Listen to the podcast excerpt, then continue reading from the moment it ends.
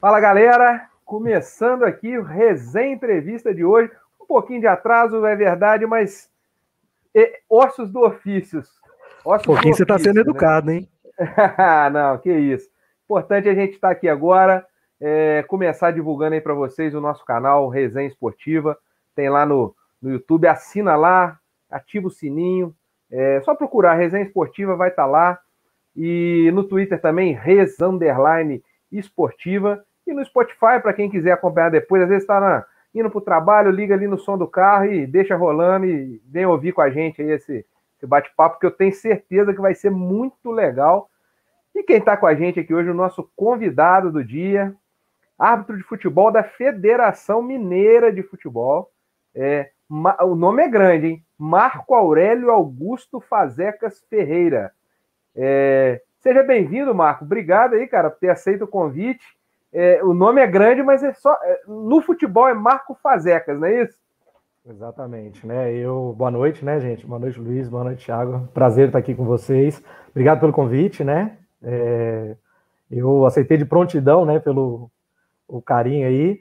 E não, o nome é grande tem história, o nome, tá? O nome não é simplesmente o nome é grande, não. O é nome é tem história. Tem, tem história. Então, a gente, é já começamos com, com uma história boa, então. Eu sou cheio de história, gente. Mas o nome era para ser pequenininho, era Marco Aurélio Ferreira. Não tinha nada, mas meu pai é, foi agraciado a comemoração de ter um filho homem, tomou umas a mais, aí acabou na hora embaralhando o nome lá e, o, e acabou ficando aí esse nome gigante. Legal demais. Ô, ô Marcos, você é de, de, de, Alfenas, é isso? Eu sou de São Paulo, sou nascido em São, Paulo, São Paulo, capital. Isso, mas eu morei em Alfenas durante mais ou menos uns 12 anos. Ah, meu, meu, pai é de lá, meu pai é de lá, meu avô estava muito doente, acabou a gente indo para lá e acabei morando lá um bom tempo, fiz faculdade, fiz meu mestrado, tudo lá. Legal. Quem está com a gente aqui hoje também é o nosso o intermediário do contato, Tiago Domingos, é, jornalista e hoje funcionário da, da, da Câmara Municipal, assistente, assistente assessor administrativo, Tiago. Técnico legislativo. Tec... É, é tudo a mesma coisa. Ah, é. É, um, é um patamar, é, né? é, um outro patamar o técnico legislativo, né? Tiago, bem-vindo aí. Obrigado por, por intermediar esse contato pra, com, com o Marco aí pra gente. E vamos, vamos, vamos sabatinar ele aí, conhecer um pouco da profissão dele.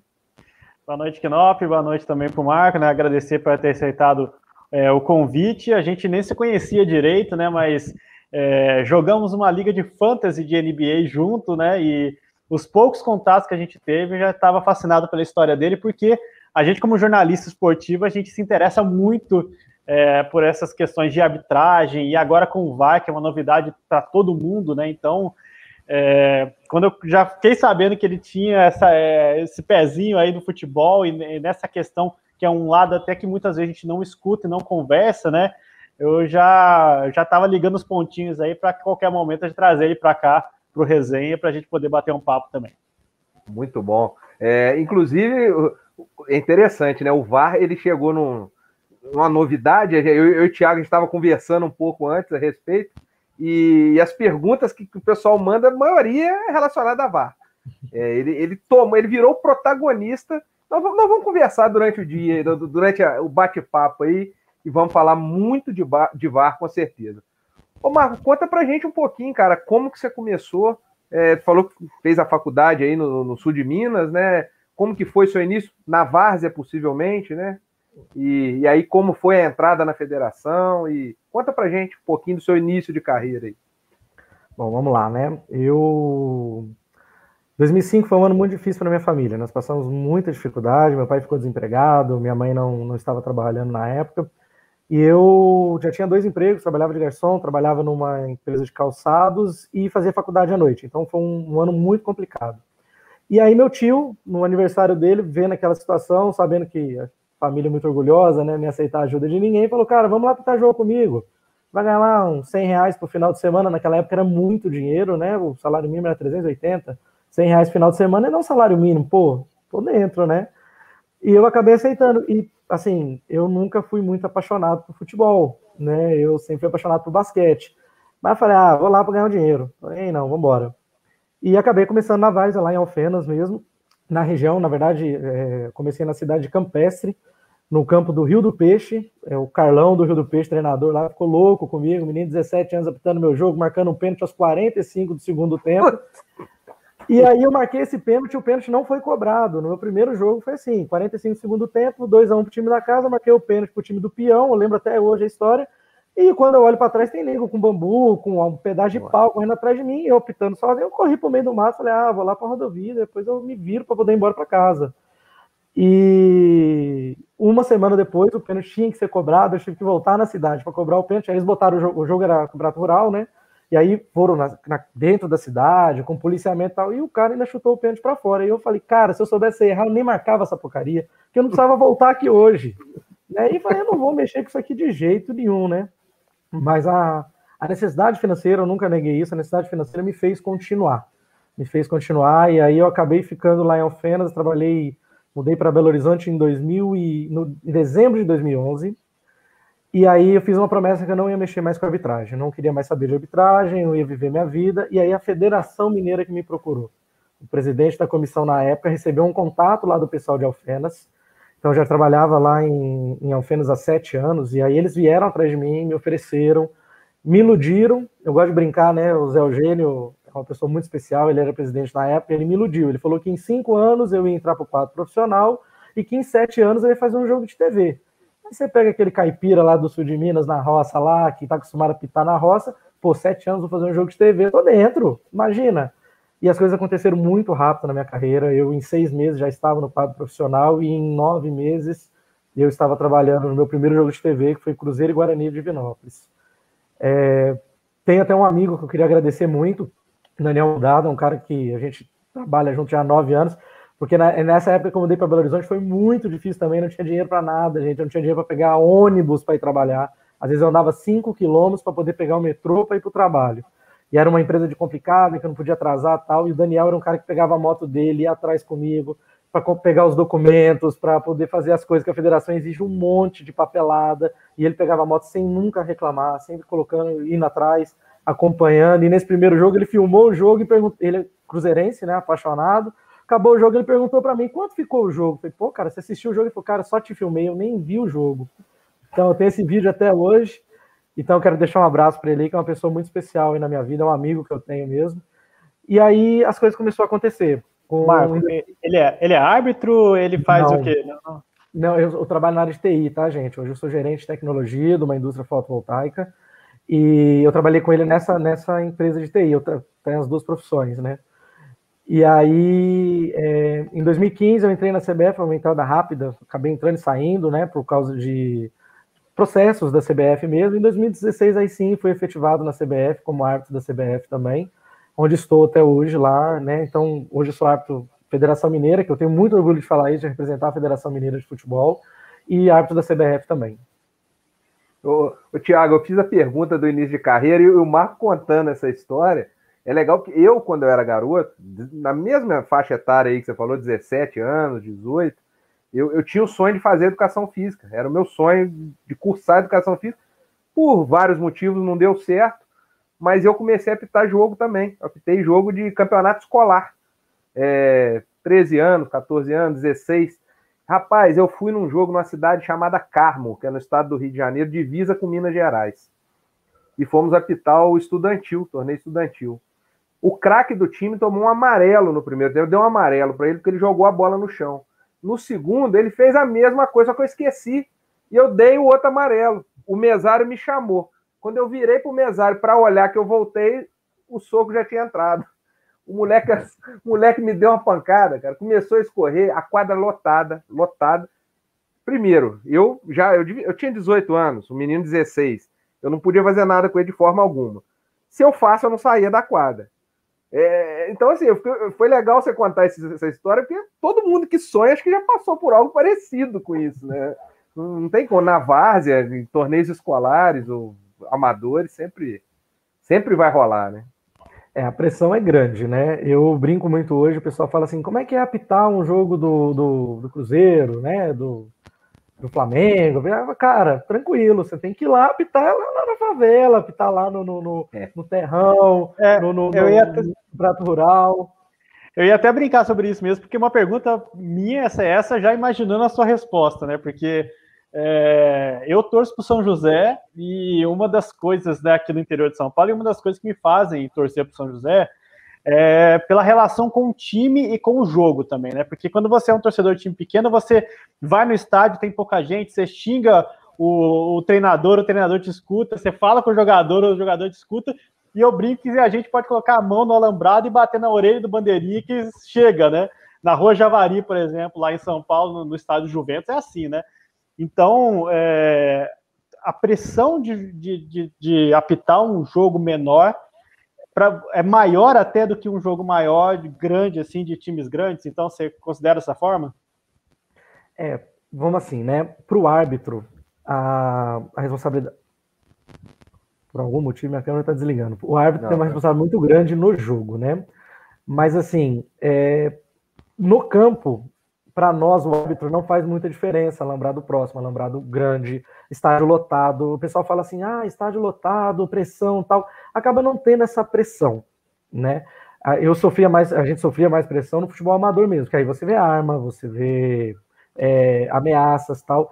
E, nossa, minha mãe sofria muito, sofria muito, não só com os xingamentos, né? Porque o pessoal nunca me xinga, eles xingam minha mãe. Minha mãe é que, que é a culpada de tudo.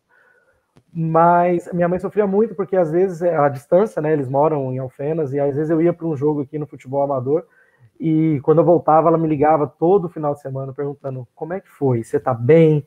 Porque vários relatos no vestiário cheio, cheio de bala, no vestiário de arbitragem, o pessoal passava arma, ameaçando tal. E era uma coisa que, apesar da gente ficar com medo, eu nunca deixei de fazer meu trabalho. E isso foi uma das coisas que fizeram eu ter uma alavancada muito rápida na federação, aqui na Federação Mineira, porque o pessoal falava, ele é doido, ele não tem medo de nada, né? E eu brincava com todo mundo, um cara pobre, que não tem nada na vida, não tem medo de nada mesmo não, gente, eu preciso do dinheiro, preciso trabalhar, então vamos, né? E acabou sendo essa pressão. Sobre pressão, né? O pessoal fala muito. É, eu, eu, particularmente, aqui em Minas, tem, nós temos os clássicos, né? Cruzeiro, Atlético, América, são os times de mais tradição, mais antigos, né? Que tem uma história bonita. Mas é, pressão mesmo, gente, aqui em Minas é fazer um RT em Mamoré, né? Que é um clássico do interior, que a torcida é apaixonada. É o que você falou, a torcida do, do time. É, eu não vou chamar de pequeno, porque para mim todo time tem sua grandeza na sua região. Né? Mas o time da grandeza naquela região do, do, do milho, né? é, cara, a paixão deles é paixão mesmo, não tem outra coisa. Não é o cara que tá vendo o joguinho na TV, é o cara que vai no estádio porque não tem o jogo dele na TV. Então, realmente, aí é, é, é uma atmosfera completamente diferente, mas é uma atmosfera gostosa. A atmosfera ruim é essa sem torcida no estádio. A atmosfera ruim é essa da gente estar tá vivendo essa situação, né? É, eu brinco muito. O maior problema pro árbitro hoje é que a gente escuta tudo. Você escuta é, tudo. O, o, Thiago até comentou, né, Thiago? Você falou sobre isso antes, né? Da, é, sobre, como é que é, né, para você como árbitro? É, hoje você, você, ouve qualquer coisa que se fala dentro de campo. E aí, saber interpretar também. Porque às vezes você escuta um, um, um xingamento tal, e aí quando você olha para o treinador, por exemplo, ele está olhando para o banco de reserva dele fazendo um desabafo. E aí você, pô, o cara está fazendo um desabafo. É com o time dele e tal. E ao momento que você escuta um xingamento e você olha para o treinador, aí você fala: será que era comigo? E agora? Tem que tomar uma atitude. É. E aí, a, até o estilo de trabalho dos quartos árbitros mudou muito, porque até isso é, é falado no plano de trabalho. Quando acontecer um lance que você acha que vai dar polêmica, olha para o banco que você acha que o cara está achando, né? Vamos falar assim, que o cara acha que está sendo prejudicado. Olha para aquele banco. Vê se vai ter alguma coisa de anormal e me comunica. Porque a gente vai escutar, mas você não sabe da onde vem, quem que foi, né? Então, realmente hoje está tá, isso faz falta da torcida, né, gente? Aquela emoção de entrar no campo lotado. Todo árbitro gosta disso, estádio lotado, todo mundo gritando, todo mundo xingando sua mãe, né? E aí você, pô, tô aqui no estádio, tá todo mundo aqui. Faz falta, faz muita falta isso. E com relação a isso, Marco, é, muda o estilo de arbitragem, cara? Ter ou não ter a torcida? É, não sei, marca-se mais faltas ou, ou, sei lá, cara, é porque é muito estranho para quem tá aqui de fora, né? A gente escuta na televisão os caras conversando na arquibancada. Pô, eu vejo, eu sou, eu sou flamenguista, vejo jogo do, do, Flamengo, o Marcos Braz gritando o jogo inteiro. Imagina o árbitro ali dentro do campo, naquela concha acústica, né? Vamos chamar assim, com aquela bancada fechando tudo. E você tem o som até do contato, às vezes, dos jogadores, né? Tipo assim, exato, uma, exato. uma falta fica até mais parecendo pior do que era antes, né? E o jogador tem mania de gritar. Aí o grito dele atrapalha, porque você não sabe se está sendo falta ou não, que você deixou de ouvir o barulho, porque o cara tá gritando. Ah, e perdeu a oportunidade de receber uma falta às vezes, né? Mas assim, o estilo de arbitrar, pelo menos o meu, eu garanto para vocês que não mudou. É, mas cada jogo tem uma condução diferente. Mas não é por causa do jogo. O jogo fala o que ele quer. Eu tenho costume de falar com os capitães na hora que eu estou fazendo tosse e falar: olha, quem vai conduzir o jogo é vocês. Eu estou aqui só para aplicar a regra. Se vocês quiserem jogar, eu vou deixar vocês jogar. Mas se vocês quiserem ficar brigando, fazendo faltinha, eu vou marcar as faltinhas. Vai depender de vocês. E aí a gente faz esse. Eu tenho esse costume de falar muito com a minha equipe de vamos experimentar o jogo. Se com um minuto de jogo já tem uma entrada forte, os caras não querem jogar, que fica batendo boca, então nós vamos marcar essas faltas agora. Tá. Se com um minuto de jogo os caras têm um trombado e os caras entendem que aquilo ali não é falta e vai continuar o jogo, cara, nós vamos tocar o jogo e vocês vão jogar, e o jogo não vai ficar aquele jogo parado, picado. Depende muito dos atletas. E quando eles não querem jogar, gente, não tem árbitro, não tem assistente, não tem treinador, não tem ninguém. Quando os jogadores no campo não querem jogar, não tem jogo. Fica chato, fica feio, mas não tem como. Às vezes a pessoa fala, o árbitro tá parando muito o jogo. Os caras não querem jogar, gente. Não tem jeito. Não tem como. O árbitro que vai fazer os caras jogar. E, e, o árbitro, antes de entrar numa partida, tem muitos atletas que são marcados já. Você já sabe aquele cara que vai, que se joga, que reclama muito. É, rola uma conversa nesse sentido, ó, fulano, fica de olho nele, que ele se joga muito, o outro ali reclama muito. Tem alguma coisa desse, nesse estilo, assim, de um bate-papo prévio da equipe? É, a gente tem um plano de trabalho, né? Muitas pessoas não sabem. A gente chega no estádio horas antes. Não é.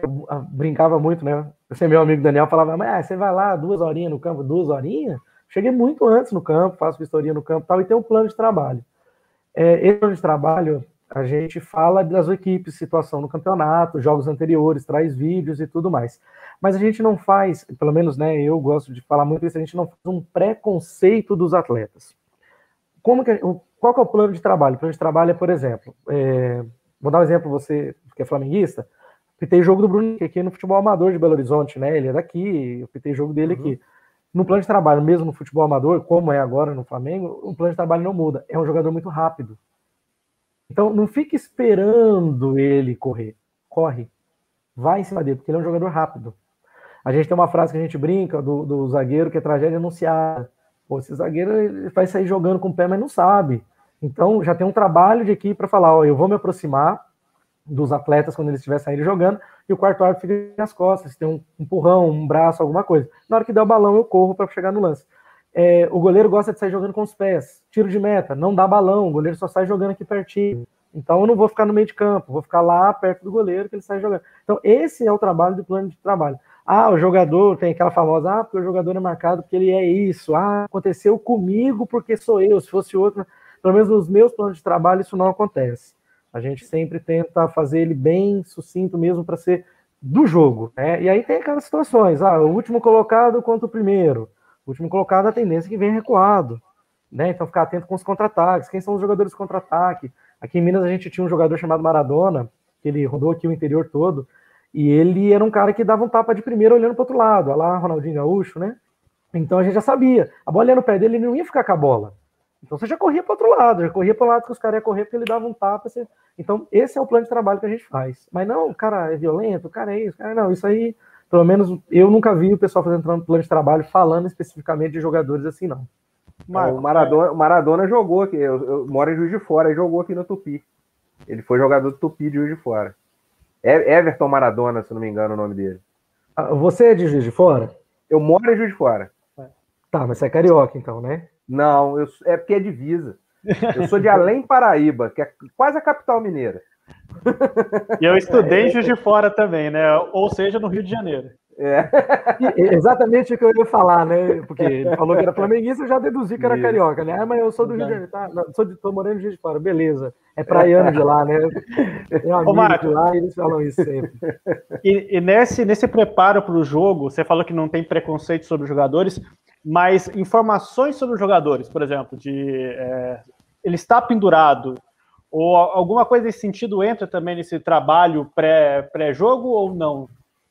Não, o fato de estar pendurado, isso não muda pra gente, né? É. Mas, assim, sem falar nomes de atletas, já aconteceu em jogos de equipe grande do atleta chegar para mim e falar, falar, olha, eu... tipo assim, ele tá ganhando de 3 a 0 fala, o próximo jogo meu é lá na Conchichina e eu não quero viajar, eu tô pendurado, tem como você me dar um amarelo? Né? Aí você fala, pô, cara, aí você me complica, né? Que não tem como fazer um negócio desse. Se você merecer, né? Aí normalmente o cara enrola um tiro de meta, enrola um lateral, recebe um amarelo, mas acontece isso. Dos atletas direcionar para agora assim, o cara tá pendurado ou não, é problema que ele fez nos jogos anteriores. Eu não tenho nada a ver com aquilo. Eu tenho que preocupar com aqueles meus 90 minutos, né? E aí, mas tem essa às vezes do jogador chegar, ah, porque eu fui prejudicado no jogo anterior. Cara, esquece lá que o jogo aqui é outro jogo. Nós estamos aqui.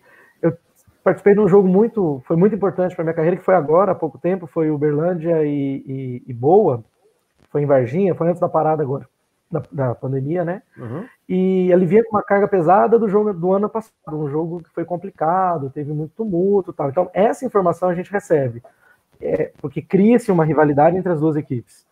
Mas é, a informação, ah, mas no anterior o cara fulano de tal tomou um amarelo que ele acha que não deveria ter tomado, ou tá pendurado e tem um próximo jogo que é importante. Esse tipo de informação a gente normalmente não, não trabalha com ela, não. É, cara, você falou sobre o preparo para o jogo, o plano de trabalho. É, você, você, comentou mais cedo que você trabalha com TI. Como, como é possível você fazer isso tudo é, tendo que dividir a, a função de árbitro com a sua profissão. Porque os árbitros no Brasil não são profissionais da arbitragem, né? É, é, é, complicado. O jogador treina todo dia. E o árbitro, como é que faz? Treina quando? Todo dia. Todo dia. E aí, é, esse momento de pandemia é sofrido pra gente, porque não tem academia, você não tem lugar para treinar. E aí vai voltar o campeonato, os caras estão treinando lá nos clubes, né? E a gente volta totalmente fora de ritmo. Então, assim, tem todo esse momento. Mas, assim, é, hoje, é, não sei se vocês vão permitir falar o nome da empresa que eu trabalho. Claro, pô. Mas a, a né, desde quando ela me contratou, por onde eu passei também, nunca tive muito, muito problema. Tive uma empresa que eu tive muito problema para sair para trabalhar. Meus jogos, mas a, tanto a Ivory quanto a Genix, são empresas que eu trabalhei agora por último. É, a Genix eu estou até hoje, né? É, toda vez que eu vou, ser, vou fazer uma entrevista, eu deixo muito claro como é que é a minha situação e nunca tive problema com isso, não. É, sobre treinamento, meus treinamentos eles são bem específicos. Eu levanto 5 e meia da manhã, vou para academia segunda, quarta e sexta e faço minha parte de musculação. Terça e quinta eu faço a minha parte de fisioterapia, né, porque é todo cheio de dor. E à noite, toda terça e quinta, eu faço meu treino de aeróbico, que aí a gente corre em torno de 5, 6 quilômetros por treinamento, que é treinamento de deslocamento, velocidade, às vezes ritmo mesmo. Então, tenho essa rotina. Além dessa rotina que eu tenho, eu sou pai solteiro, né? Então, ainda tenho um menino de dois anos e meio, que é a razão da minha vida, tudo que eu faço é por ele. Ele fica comigo toda segunda, quarta, sexta e sábado. Então, tenho esses dias que eu tô com ele. E tem a empresa que eu trabalho das 8 da manhã às 18 todos os dias. Quando um jogo, eu viajo né, no meio de semana, e aí normalmente as viagens são à noite, e eu trabalho durante o dia na empresa, remotamente, né? Home office, no caso, home hotel e aí a gente trabalha de lá, normalmente durante o dia, e à noite vai para o jogo. Um caso específico foi esse jogo do Boa e Uberlândia, por causa da onda roxa. O jogo era nove da noite, antecipou para três da tarde, e aí eu comuniquei meus chefes, ó, teve alteração, eles não pode ir tranquilo. Parei de trabalhar uma hora da tarde e fui ficar por conta do jogo. É, é, dormir não precisa, né? Não, nem pensar, né? Dormir um pouquinho, não dá tempo. Normalmente das 11 da noite às 5 da manhã dá para descansar, e nessas viagens, é, o final de semana, você acaba dormindo, tirando o atraso ali do sono, né? Tiago. É, voltando um pouquinho só sobre a questão da, da, pressão, né? A gente tem algumas mensagens aqui de, de pessoal que está vendo, de internautas aí, né? O, um deles, o Daniel Mudado, mandou um abraço para você aí, falou que é um grande amigo. É, a gente recebeu para o Twitter também, né, Knop? Um, Exato. Flávio um abraço Cardoso. aí. Flávio Cardoso também, outro que também está ligado com a gente acompanhando. Falou que trabalhou o... contigo em BH. Ele falou, ó, trabalhei com ele em BH e ele confirmou um pênalti a favor do Vasco São Januário. Confirmei, confirmei e tem o, o a, a, brincadeira é sempre assim, né? Mas por que, que você marcou o pênalti? Porque foi, gente. Ué, o que, que, eu vou fazer? Simples assim. O, o, o, engraçado é que o jogador que faz o pênalti não reclama. Né? O jogador que faz o pênalti não reclama, reclama os outros. Né? É. Aí o jogador que faz o pênalti viu que todo mundo reclamou, ele fala: agora eu acho que eu também tenho direito, né? Mesmo eu sabendo que eu estou errado, acho que eu vou reclamar. Mas foi, foi um pênalti em 2000, ah, não vou lembrar o ano agora, em São Januário, foi Vasco e Inter, o Inter estava ganhando de 1x0, marquei um pênalti a favor do Vasco. Nesse jogo, eu estava de adicional, naquela época que ficava atrás do gol, né? E aí o, o árbitro não ia dar o pênalti, ele viu que eu estava falando, viu que eu estava falando, ele ainda até aponta para mim o pênalti. Aí quando ele aponta para mim, é todo mundo lá em cima, né? É, então, troca de carinhos, você, você é careca, velho, você é isso, você... Não, beleza, mas o pênalti está marcado, vamos embora e pronto. E um Vascaíno que deve ter ficado triste com, com seu pênalti marcado é o Bruno Guedes, né? Que, que é uma figurinha canimbada daqui, aliás, é um dos, dos promotores e organizadores também do canal. E ele falou alguma. Uma, ele fez uma pergunta com relação a bastidores também, né? Sobre dirigentes que às vezes tentam contatos diretos, né? A gente sabe que tem muitas histórias no futebol.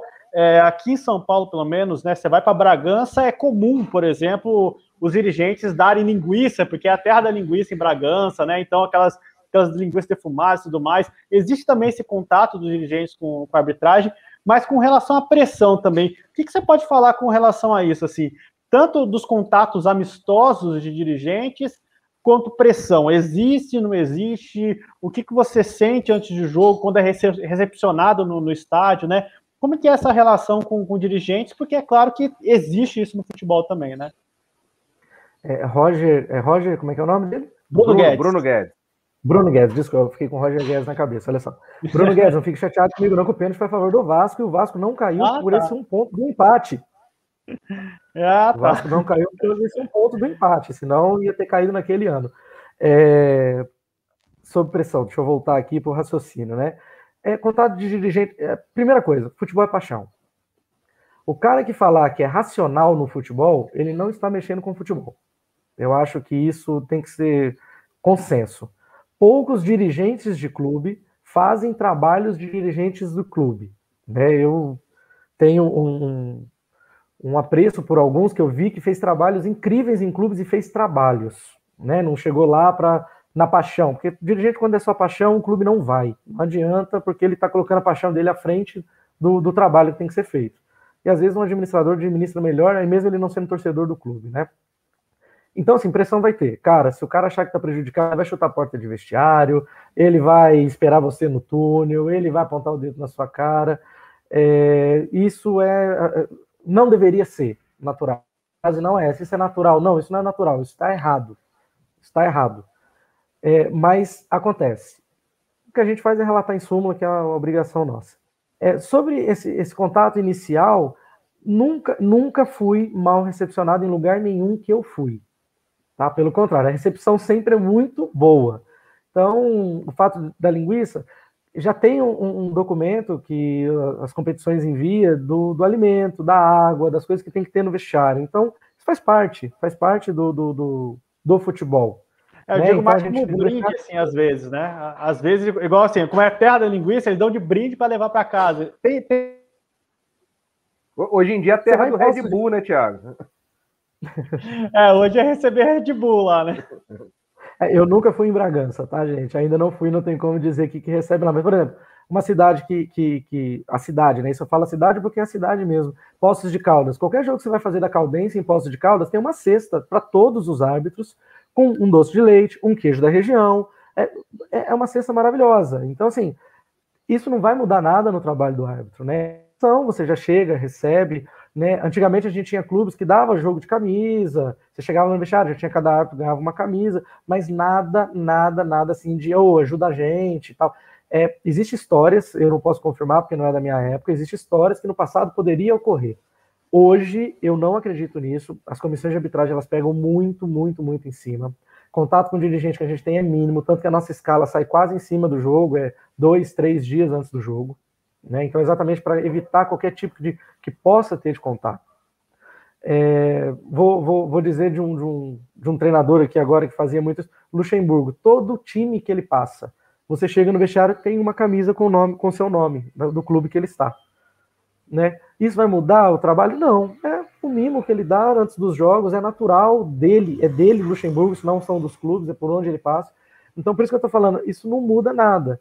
Agora, é, essa tipo de pressão, ah, porque é, tem a choradeira, né? Tem a diferença da pressão e a choradeira. Cara, semana passada veio um árbitro aqui, e aí ele tal, tal, tal. Aí eu falo, opa, vamos preparar para o jogo ali, vira as costas e vou embora, porque é choradeira, e eu não, não, não penso nisso, porque até é mesmo um colega de trabalho que foi lá, eu não sei o que aconteceu, e eu não estou preocupado se acertou, errou, estou preocupado com o meu jogo, né?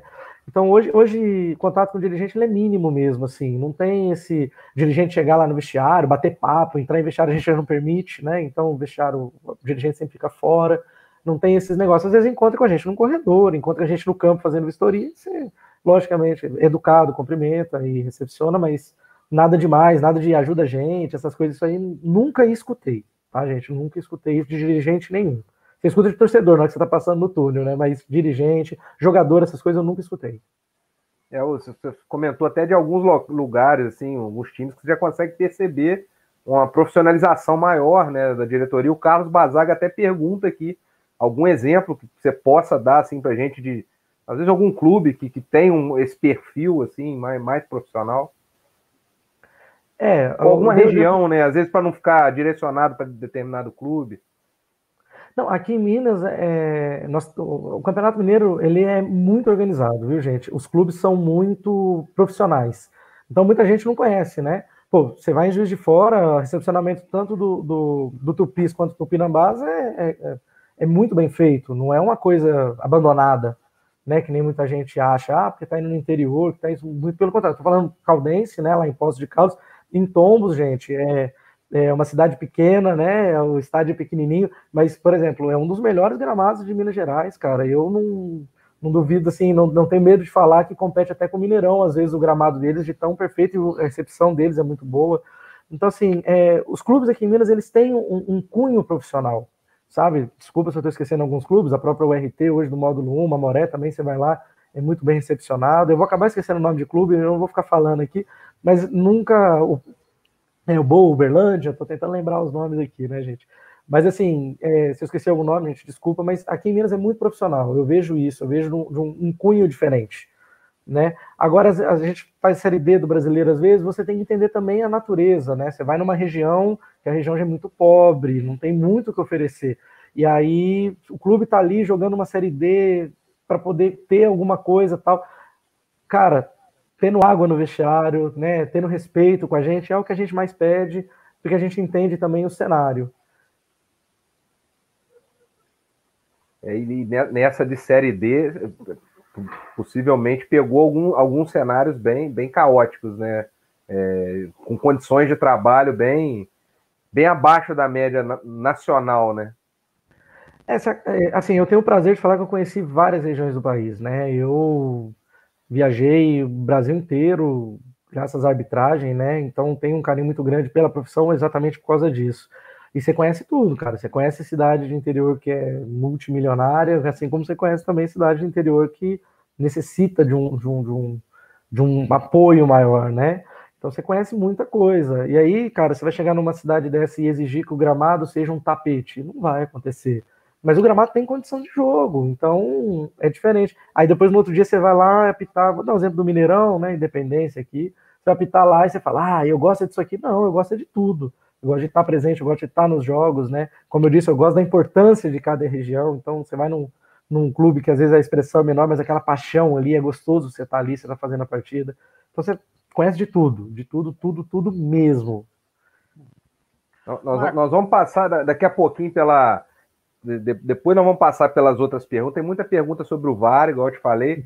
Mas vou só dar uma pausa aqui para mandar um abraço para a galera que está acompanhando a gente: o Thiago Freitas, Rodrigo Campos, é, Caetano Alves, Bruno Guedes, que o Thiago já disse, Daniel Mudado também, Carlos Bazago, Leonardo Paglione, Paglione falou que o Bulls é maior que o Celtics. Nunca. Teve o maior jogador da história, gente. Ninguém nunca vai discutir Michael Jordan. Alguém vai discutir Michael Jordan? Não, não, não de, depois, do, depois do Magic Johnson é o melhor que teve mesmo. Essa é brincadeira, né? Mas assim, é, nunca ninguém vai discutir Michael Jordan. Eu sou torcedor celta, pouco apaixonado, né? Tinha um quarto todo do Celta aqui. É, mas assim, isso é pouco discutível. Mas você falar de grandeza não tem como você não falar de Boston Celtics, né, gente? É, isso aí é bobagem. E ficou satisfeito com a contratação do Evan Fournier ou foi pouco para o time disputar o título? Eu já comentei nos grupos de WhatsApp, eu gostaria de não comentar sobre a, a trade deadline do Boston, que eu acho que o torcedor do Boston, ele é um torcedor que, na trade deadline, é um torcedor iludido. Todo ano a gente espera grandes movimentações. E a grande movimentação. O, cara, o jogador veio, gosto muito, acho que vai agregar, mas vai agregar numa rotação. Perder a troca do, do Vucevic não dá, cara, não dá. Nossa, cara, eu tem, tem hora, tem troca que eu falo assim, entrega a chave da, da, da franquia pro cara e fala pro cara assim, escolhe, como a gente gosta de falar nas nossas ligas de fantasy, né? Cara, vou te dar minha senha aqui, pode fazer a troca que você quiser pra você me mandar esse jogador. Pode escolher o que você quiser lá no meu time. Mas tem hora que tem que ser assim. Aí você vê a troca que o, que o Bulls fez pelo e você fala assim, cara, não, não, não tem como não, o nosso time não ter coisa melhor para oferecer. Não tem como. Então, assim, é, realmente, torcedor do Boston, a gente se ilude muito na trade deadline mas eu sou não sou um defensor do Wade, não sou um defensor do, do Brad Stevens, mas também a gente não pode negar que eles pegaram um time todo devastado, né? Fizeram uma, uma mudança muito grande. E dos últimos anos, a gente só não foi uma vez para a final da conferência, que foi o ano do Kyrie Irving, né? Que cair, cair, cair, nós não fomos. A gente foi para a final quando ele estava machucado. Então a gente também não pode deixar de falar o trabalho que foi feito, porque a gente foi para a final de conferência com a Zaya Thomas jogando. Volta, Zayas, quero você de volta em Boston com as todas jogando, cara. E com o Kyrie a gente não foi. Então acho assim, não dá pra gente negar também que o trabalho tá sendo, tá acontecendo. Não da velocidade que a gente queria, né? O torcedor do Boston tá acostumado a título, mas mas tá acontecendo. Deu perceber o quanto gosta de NBA, né, Knop? Porque Pô, bastante. É, quando você coloca ali num ambiente confortável para conversar, sai um, um, papo muito bom, né, cara? Mas é, tentando, saindo desse clima bom, então, tentando aprofundar um pouco mais na polêmica ainda, é, a gente falou de pressão de arbitragem, só que agora, obviamente, tem outro mal no futebol. A gente até estava discutindo antes se ia conversar ou não sobre isso, mas eu acho que é uma coisa interessante, né?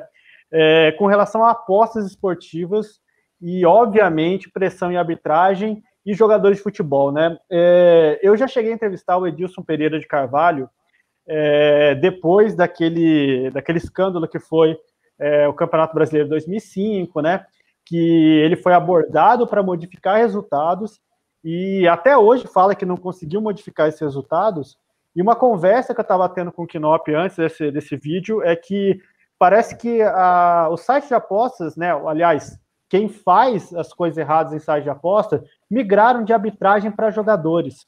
Porque talvez seja muito mais fácil você conduzir uma partida para um, uma aposta que você quer com jogadores, porque o árbitro depende muito do que os jogadores fazem em campo, é o que você mesmo falou, né? Tipo, a arbitragem está ali mais para poder é, intermediar dois times jogando, não para interferir na partida, né? Então, se um, se um time não entra na área, não tem como você marcar um pênalti, né?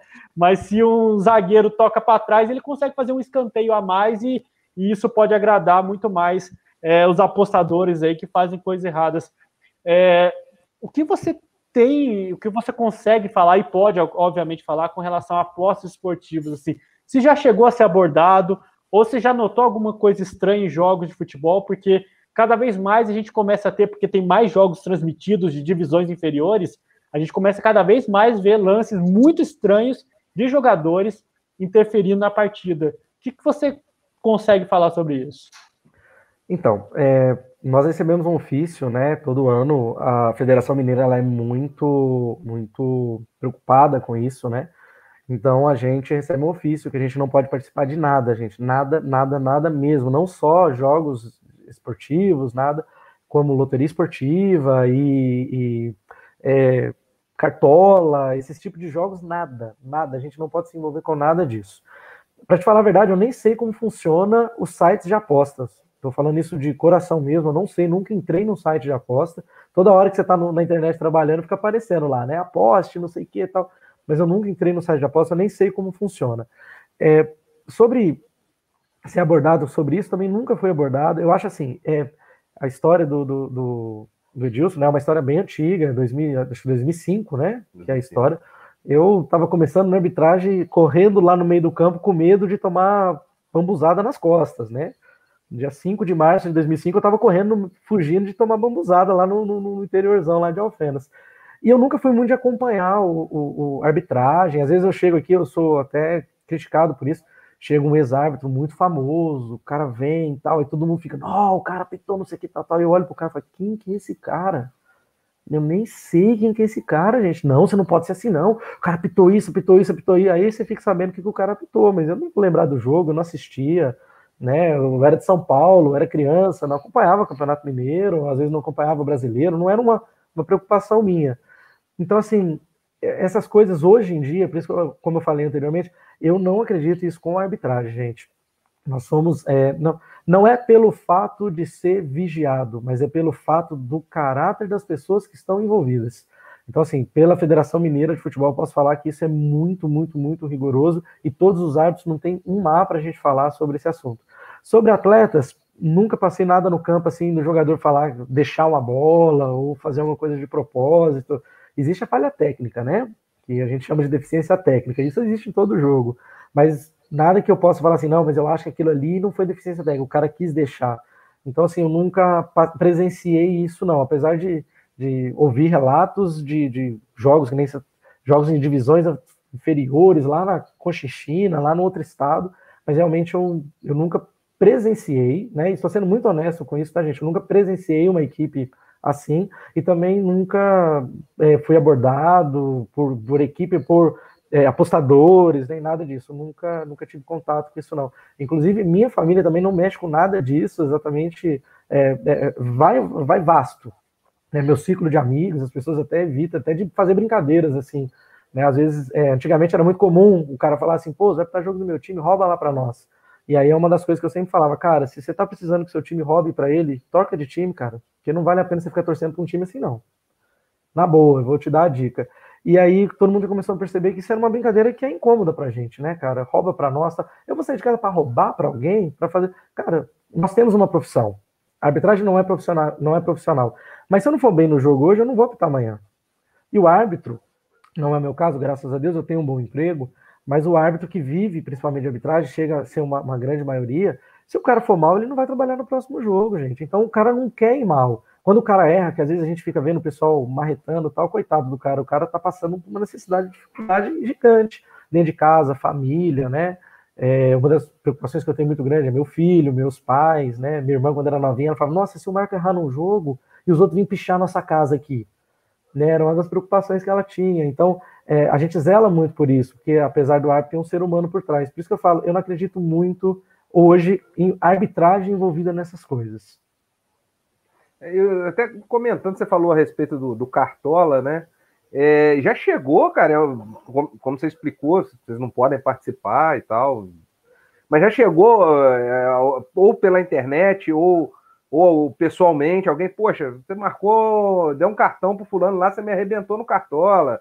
Ou, pô, obrigado por ter, ter marcado aquele pênalti lá. Acontece muito isso, cara, porque tomou, tomou lugar hoje em dia no Brasil, né? Se fala muito sobre os fantasy. Então, é engraçado, porque assim, no meu ciclo mesmo, de pessoas que eu trabalho tal, eu não vejo comentários, eu não vejo de, de participar disso, né? É, eu não sei se o pessoal, o pessoal fala que o pessoal de TI é muito pitolado com o trabalho, né? Eu acho que o pessoal às vezes esquece até disso aí. Mas realmente, eu no, no meu ciclo, eu nunca, nunca fui abordado assim, não. Mas de vez em quando você escuta, tá na rua, né? Alguém te reconhece, pô, cara, eu tava lá no. Você deu amarelo para fulano lá e aí me complicou. O Cartola é mais a seriado brasileiro, né, gente? É, e assim, eu nunca apitei a seriado brasileiro. Apitei até a série B, no, tem uma progressão, né, de trabalho. É, almejo um dia apitar a seriado brasileiro, mas ainda nunca apitei efetivamente. Trabalhei de VAR, mas de apitar mesmo a série A ainda não. Então, assim, nunca, nunca tive essa abordagem, não né? Mas assim, é realmente no meu ciclo ali que eu vivo, eu nunca presenciei assim, o pessoal de jogar, sabe, de ter esse negócio, ah, eu jogo, tal, não sei o quê. É, é acho que é um ciclo, vou dizer assim, que é um ciclo mais voltado para NBA do que voltado para futebol, viu? É, o Marco comentou, né, Thiago, a respeito da do, do jogador, do, do árbitro, perdão, que às vezes fica fora de um jogo, né, e, e precisa daquilo ali e vai, vai para a chamada geladeira, né? É, eu, eu vi, eu, eu, estudando aqui para o nosso bate-papo, eu li a respeito de um, de um problema que, que, teve no jogo do Cruzeiro. Parece que os dirigentes do Cruzeiro pressionaram, né? E uma falha que, aconteceu, ou nem teve a tal falha, né? E eles consideraram que teve. É, como que funciona isso, cara? Tem uma reciclagem da federação? Existe uma conversa? Como é que é esse. E como que é essa pressão do, da diretoria do clube? É, poxa, eu não quero que o fulano apite meu jogo mais. É, como que é isso na cabeça do árbitro? Como é que funciona essa questão? É, vamos, vou dar um passo atrás, né? 2015 eu tive um problema no jogo do Atlético, né? E não foi tão repercutido, né? Como ele foi um erro gravíssimo, gravíssimo assim, não interferiu no resultado. O jogador deu um soco do Tupi, Atlético e Tupi no, no Independência, o jogador do Tupi deu um soco na bola, o zagueiro, e a bola foi para linha de fundo, eu não vi, aí eu, eu, eu com o assistente, o assistente não sabia o que estava acontecendo, todo mundo reclamando, eu dei escanteio, a bola nem saiu. Olha a situação do, do, a gente fala, colou a plaquinha na cabeça, o tic-tac não funcionou.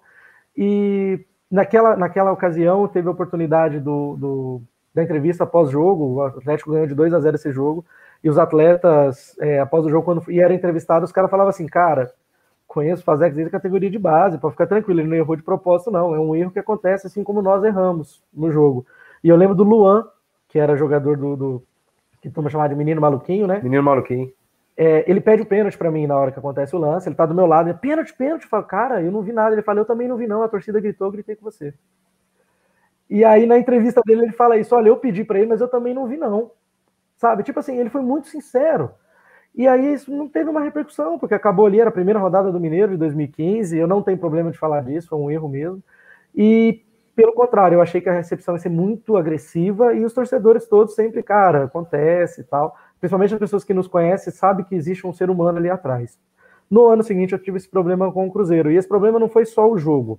Esse problema ele vem de um histórico. Eu passei por uma cirurgia e na época eu comentei com a comissão de arbitragem que eu não estava é, me sentindo confortável de fazer o jogo porque eu estava vindo da cirurgia e eu queria fazer um jogo mais, a gente chama de jogo mais escondido. Eu quero ficar fora essa rodada e quero voltar num jogo mais interior para poder ver, ter adaptação. Eu sempre sou muito bem recepcionado no interior. O pessoal fala que eu sou árbitro de interior, que eu só erro a favor do interior e contra a capital.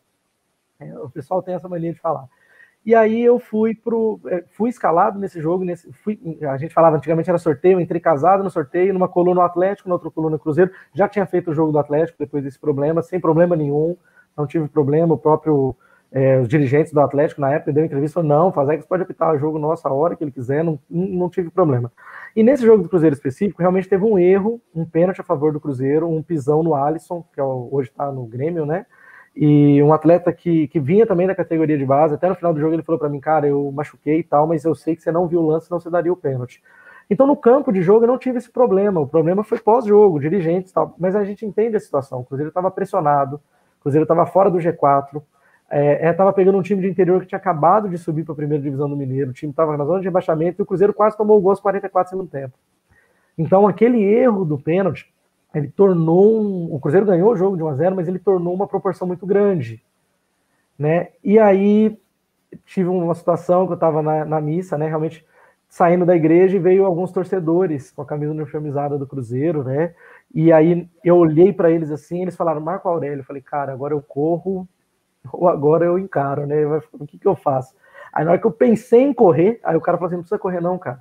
Nós das torcidas estamos com você, a gente sabe que é um erro natural e que foi uma, uma situação que a diretoria está querendo, e explicou toda a situação, a diretoria está querendo tirar, porque a gente está cobrando eles de reforços e não sei o que e tal, e aí eles acharam uma maneira de achar um bonde expiatório para poder jogar. Isso foi uma resposta da torcida, e eu achei muito interessante porque eu nem conhecia esses torcedores, né? E, e, nesse ano foi a hora que realmente a gente passa por uma reciclagem, que a gente chama, né? Então eu fui, não foi uma geladeira, existe uma diferença da geladeira para reciclagem. A geladeira é quando você é encostado e, tipo assim, cara, esse árbitro encostou. Reciclagem é quando você volta, faz um trabalho dentro da comissão, é, e aí eu vou falar para vocês que o trabalho foi mais psicológico, não foi um trabalho técnico porque o erro não foi técnico, foi psicológico, né? Era um momento eu estava voltando de cirurgia, tinha feito uma cirurgia de, de, de desvio de septo no nariz, não estava respirando direito, estava sem treinar.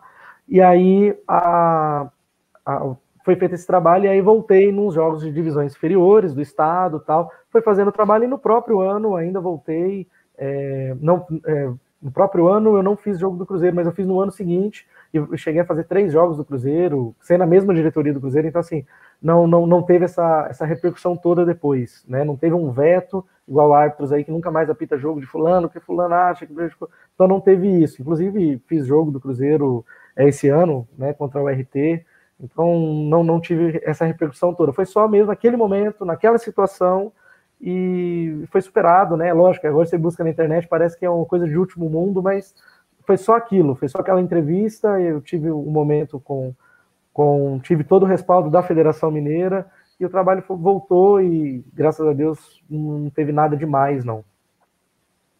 Tiago. Marco, você é, fala é, dessas histórias assim, vem milhões de perguntas ao mesmo tempo que dá vontade de fazer, porque é muito interessante esse assunto, né? Mas é uma história que me lembrou muito quando você estava contando esse seu caso com relação ao Atlético, com relação a Cruzeiro, é, foi do árbitro Thiago Duarte Peixoto. É, foi um árbitro de Corinthians e Palmeiras que marcou, um, é, que expulsou um jogador errado do Corinthians, ou deu um cartão amarelo errado para um jogador do Corinthians. Ele não, ele acabou não corrigindo, né, mesmo sendo alertado, mas é, obviamente era um erro, né, que você pode considerar até um erro é, que acontece numa partida, numa época que não existiu o VAR, né? Então é um outro, até um outro ponto próximo que a gente vai falar sobre o VAR, mas ele foi uma pessoa que pegou uma geladeira depois desse, desse, é, desse jogo e parece que assim nunca mais se recuperou desse lance pontual é, por questões psicológicas, né? Ele teve até uma tragédia familiar que a esposa dele morreu pouco tempo depois e, e eu vi essa matéria muito tempo depois, foi no ano passado, com como ele estava, né? E, e assim a recuperação psicológica dele foi é, muito difícil desse lance e da forma como a Federação Paulista tratou ele no momento que aconteceu o erro, né? Então, é, talvez trazendo esse assunto do VAR agora, né? É, o VAR é uma inovação que chega para ajudar a carreira do, do, do, do, do árbitro é, dentro de campo e talvez até para poder é, evitar que tragédias pessoais assim aconteçam na própria vida do árbitro, porque é, você mesmo diz, né, que quando você tem um erro, você quer apitar o próximo jogo, você quer ter o trabalho para os meses seguintes, né, e, e diminuindo os erros, obviamente, é, a carreira de árbitro pode se prolongar muito mais, né, então é, o, o, o que o advento do VAR é, traz de benefício para a arbitragem é, com essa inovação toda que vem acontecendo no futebol? É, eu vou, vou, vou, puxar um pouquinho na história do Thiago Duarte, tá? O Thiago Duarte é um amigo, um grande amigo, ele é de São Paulo, da Federação Paulista. É, a recuperação dele, é, não sei o status que, que, foi a pesquisa, mas eu trabalhei com ele na Série B do Brasileiro naquele próprio ano, tá? Não teve um, um não teve uma geladeira assim, eu não sei em São Paulo, né? Na Federação Paulista, mas também acredito que ele continuou trabalhando. É, o mesmo caso do meu, foi feito um trabalho com ele, porque ele era um árbitro ponta de lança, a gente chama de ponta de lança árbitros de elite, e eu lembro dele vir fazer a Série B aqui no Jogo do América, que a gente trabalhou junto, foi muito bem no jogo. Ele fez Série A ano passado, esse ano, é 2020, né? Temporada 2020, que acabou 2021. Fez Série A, né? Era, o, o Thiago ele estava num momento, numa fase que ele era aquele árbitro que ia chegar na Série A, e aí deu uma atrasada de um ano ali aquela situação, mas não a carreira dele não, não pelo contrário, a carreira dele continuou e ele foi muito bem. E a maturidade dele de conversar sobre esse assunto. Eu fiz um jogo dele quando na Série B, dois meses depois dessa situação, e a maturidade dele de conversar, cara, aconteceu isso, a conversa foi essa, né? É, o trabalho em equipe, né? Foi assim, assim assado, aconteceu isso, não foi uma decisão só minha e tal, não sei o quê, e ficou aquele negócio. Então, assim, é, é, só para deixar claro que é exatamente isso. Às vezes a gente pesquisa alguma coisa, ah, é a legal. gente acha. Hum. Teve, teve uma matéria no UOL muito pesada ano passado por conta disso, até por conta disso eu assimilei é, com relação a essa história, mas obviamente é muito mais talvez na linha como você falou, né? É um hábito que era considerado de elite naquela época, né? E até hoje, assim, a gente não, é, talvez não, não veja o tanto que ele poderia estar trabalhando agora como é, estava previsto para ele antes daquele lance, né? Então, uhum. obviamente, se, se 2017 aconteceu isso e a gente está vendo quatro anos depois, ele ainda não está num patamar que ele estava, talvez naquela época, ou poderia chegar, né? Obviamente, é, foi um erro que, que atrasou muito a carreira dele nesse sentido, né? É, ele é no árbitro que estava chegando na Série A, né? Hoje ele faz Série A, então eu sempre gosto de deixar isso claro que ele, ele, ele subiu a linha, ele realmente subiu a linha. Poderia estar tá fazendo outros tipos de jogos? Não sei, A gente, isso aí é, vai muito de, de momento, tal. Por exemplo, é, vou, vou, dar um exemplo meu, tá, gente? Ano passado, quando foi começar o Campeonato Mineiro, se falava em nome de cinco árbitros para fazer a final do Mineiro. Meu nome nunca foi ventilado para fazer a final do Mineiro. E a nova comissão de arbitragem aqui do estado de Minas Gerais sentou com todos os árbitros, olho no olho, e falou: meritocracia. A gente escutava muito essa palavra, mas a gente é, às vezes não, não, não sabe o que, que é, né? Porque a gente sempre acha, o ser humano sempre acha que está sendo prejudicado. Então, eu sempre escutei muito essa palavra, mas o, o, retorno de alguns questionamentos que eu fazia eu não, não tinha. E a nova comissão, quando ela chegou, ela falou meritocracia. E as coisas foram acontecendo. E a final do Mineiro ano passado, Atlético e Tom Bense, eu optei a final e o Ronei Candido Alves optou a outra. E meu nome nunca foi ventilado para fazer essa final. Né? Então, a partir desse momento, quando foi começar o Mineiro desse ano, a turma falava: agora a visão é diferente, o povo já está te olhando como um árbitro que está à frente da federação, né? Então você sempre vai ser um ponta de lança agora, a cobrança vai ser maior. Ano passado você era um desconhecido que chegou, e agora não, agora a cobrança é maior. E é esse tipo de cobrança que a gente tem que saber lidar. Então, é, teve esse fato, o Thiago era o ponta de lança, ele não era um árbitro que fazia Série A, mas hoje ele faz. Então ele chegou onde ele, ele, ele assim, ele poderia. Poderia fazer mais? Aquilo lá atrapalhou? Aquilo lá atrasou um ano, mas eu não sei se ele estaria. É, eu estou dizendo não pelo potencial dele, mas eu não sei se ele estaria tão a mais ou tão a menos. Pode ser que aquilo ali evoluiu, ele fez ele chegar até mais do que ele poderia estar. E aí vai da maturidade. O Thiago é um cara muito inteligente, gente, uma pessoa super do bem. Então, assim, é, é, eu acredito que ele. E hoje ele faz muito jogo de VAR, né? Então, assim, mudou o processo. Eu nunca pitei uma Série A, mas trabalhei em, em 25 jogos ano passado de VAR. Em 38 rodadas, eu estava em 25 jogos da Série A. Então, ah, mas será que não tivesse o VAR eu ia pitar uma Série A? Não tem como eu saber. Eu me adaptei aqui, os caras me colocaram aqui. Pode ser que amanhã mude. Né? Então, é, projeções estimativas a gente nunca vai saber. Mas é, é exatamente só esse detalhe do, do, do, Thiago Peixoto que eu queria deixar claro que realmente é um cara que a carreira dele realmente não parou e ele está muito bem. E não estou te criticando, tá, Thiago? É exatamente isso. Se a gente busca informação, às vezes a informação vem de uma maneira que a gente acaba. É informação. Ela chega, a gente toma aquilo ali como verdade, às vezes, né? Não tem outras informações. Mas é, é, o ponto do Thiago Duarte realmente é um cara que hoje faz seriado brasileiro, trabalha de VAR, atua em vários jogos e é um excelente árbitro. Um excelente árbitro, uma excelente pessoa também. Sobre o VAR, a minha opinião do VAR é o seguinte: é, o VAR veio para a justiça no futebol. E às vezes a falta de conhecimento, principalmente da imprensa, dos protocolos, do que tem que ser feito, de como funciona, às vezes vem de uma imagem errada do VAR. E a pessoa que não tem, que está em casa assistindo, que não tem obrigação de estudar sobre isso, ela acaba se acatando ao que está sendo falado, né? Então, o VAR ele vem para lances claros e óbvios, então, é, não para lances interpretativos. Aí você vai explicar alguma coisa assim, o cara, às vezes, a pessoa não entende o que é um lance interpretativo. Pô, mas é um lance que o cara errou. Não, o cara não errou, é interpretação, gente. Pode ser que a interpretação dele seja equivocada, mas o VAR não vai entrar naquilo ali. E tem os lances que realmente o VAR tem que entrar, e às vezes entra o cara fala, ah, mas naquele lance não entrou, agora entrou.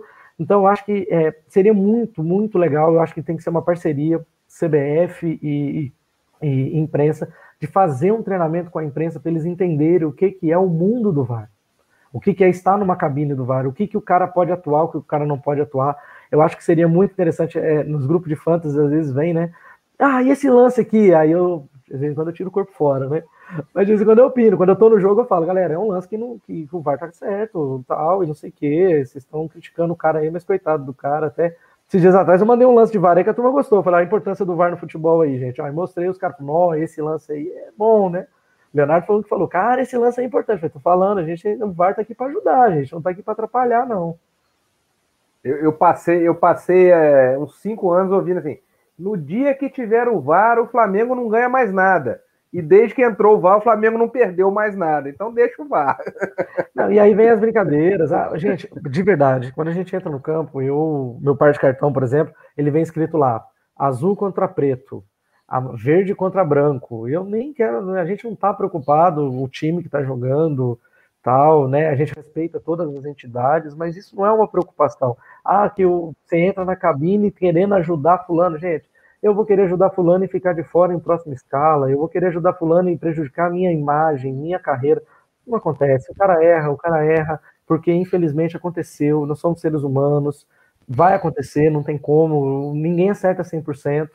Mas, é, por exemplo, torcedor do Boston adora reclamar do Marcos Smart. Eu acho um cara inteligentíssimo. O pessoal chama ele de burro. de burro. Eu acho o cara inteligentíssimo. Ontem, no jogo, ele achou Daniel Tais sozinho para uma bola de três para ganhar o jogo. O Tais errou o arremesso. E aí? Vai falar mal do cara? Coitado, o cara foi bem. Foi bem, mas o erro acontece. É do, é, é, é do, é do esporte, né? E a gente faz parte do esporte, a gente vai errar também, é natural. Marco, você, só um minutinho, Thiago. O ah. Marco falou a questão da da relação né, da CBF com a imprensa nessa questão aí do VAR.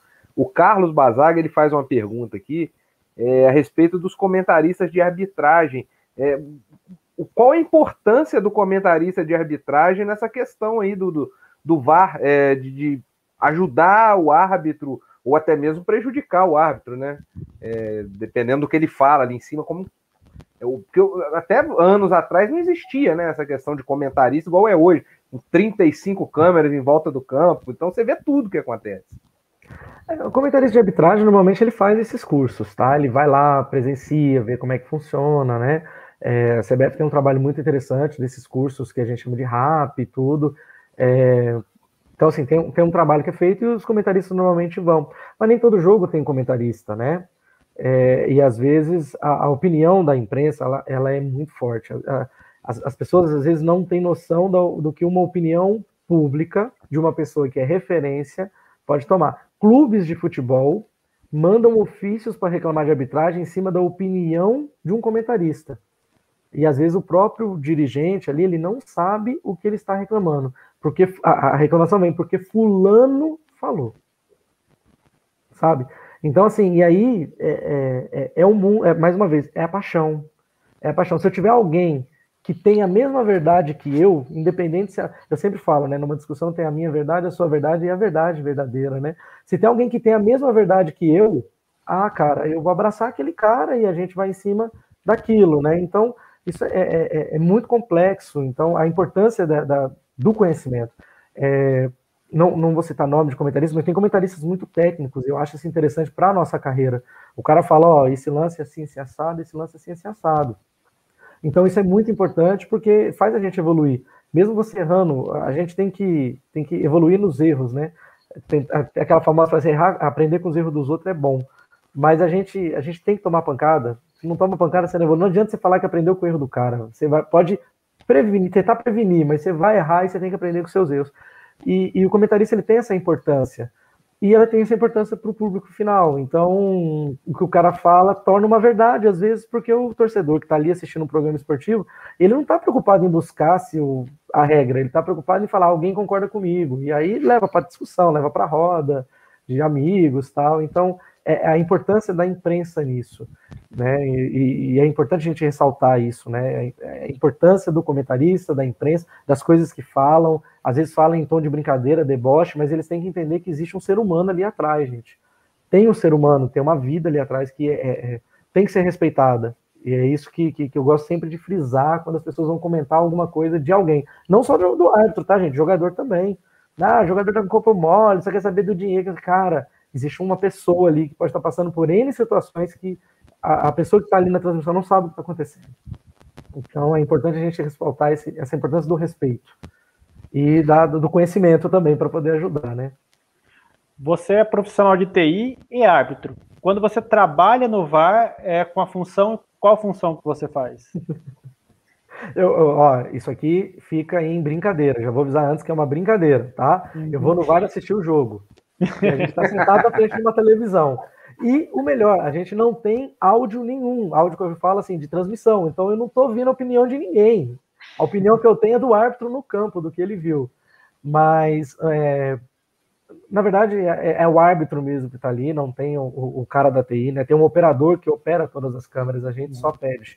Traz a câmera tal, dá um zoom para mim, eu vou fazer isso aqui e tal, mas é o operador que opera, então é, é ali exatamente ainda é o árbitro. É o árbitro mesmo, ali, mesmo na parte de mexer com as linhas, aquela parte que é um pouco mais específica de programa, você você está trabalhando como árbitro, então, dentro do VAR, né? Exatamente. É, imagina a cena, vai colocar uma linha, você só vai falar para o operador o seguinte: para a direita, para a esquerda, sobe a linha, desce a linha.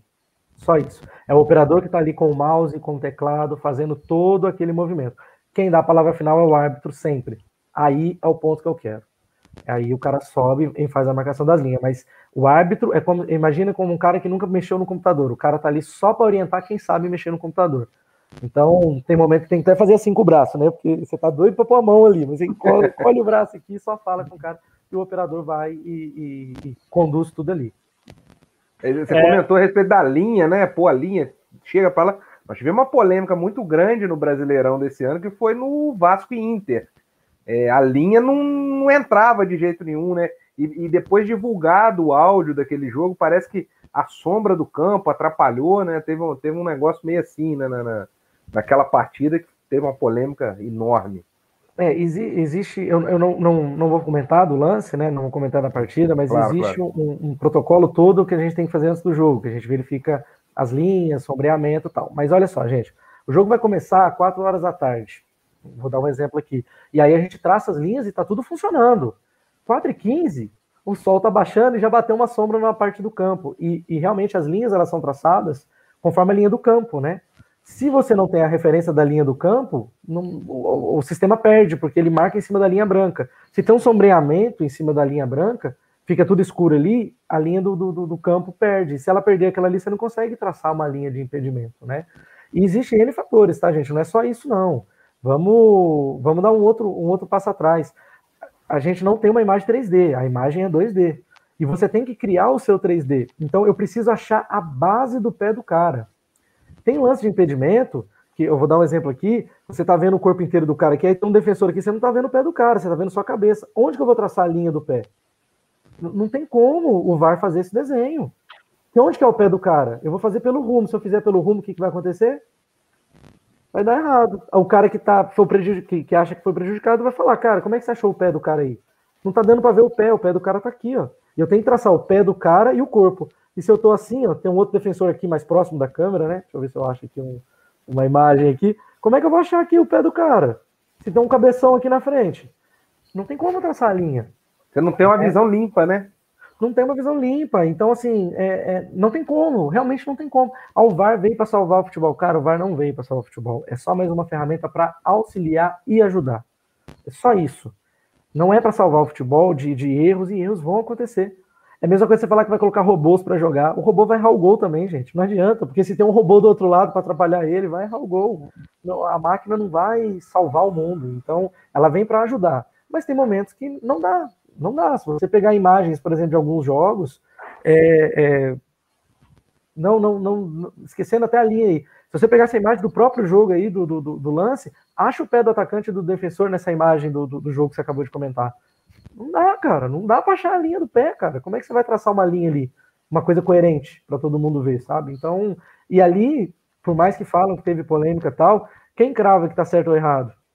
É, não, na, na, no dia e depois, eh, comentando em grupos com os amigos, até hoje eu falo, falo eu não consigo ter certeza se estava ou não, não.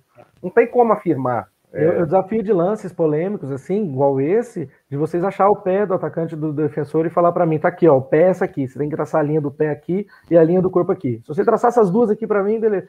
É, tendo a linha, né? Assombreamento atrapalha, N coisas aqui. E aí, ah, mas antes do jogo tava funcionando, tava, gente. Mas aí depois, quando começou o jogo, o sol começou a baixar. É natureza.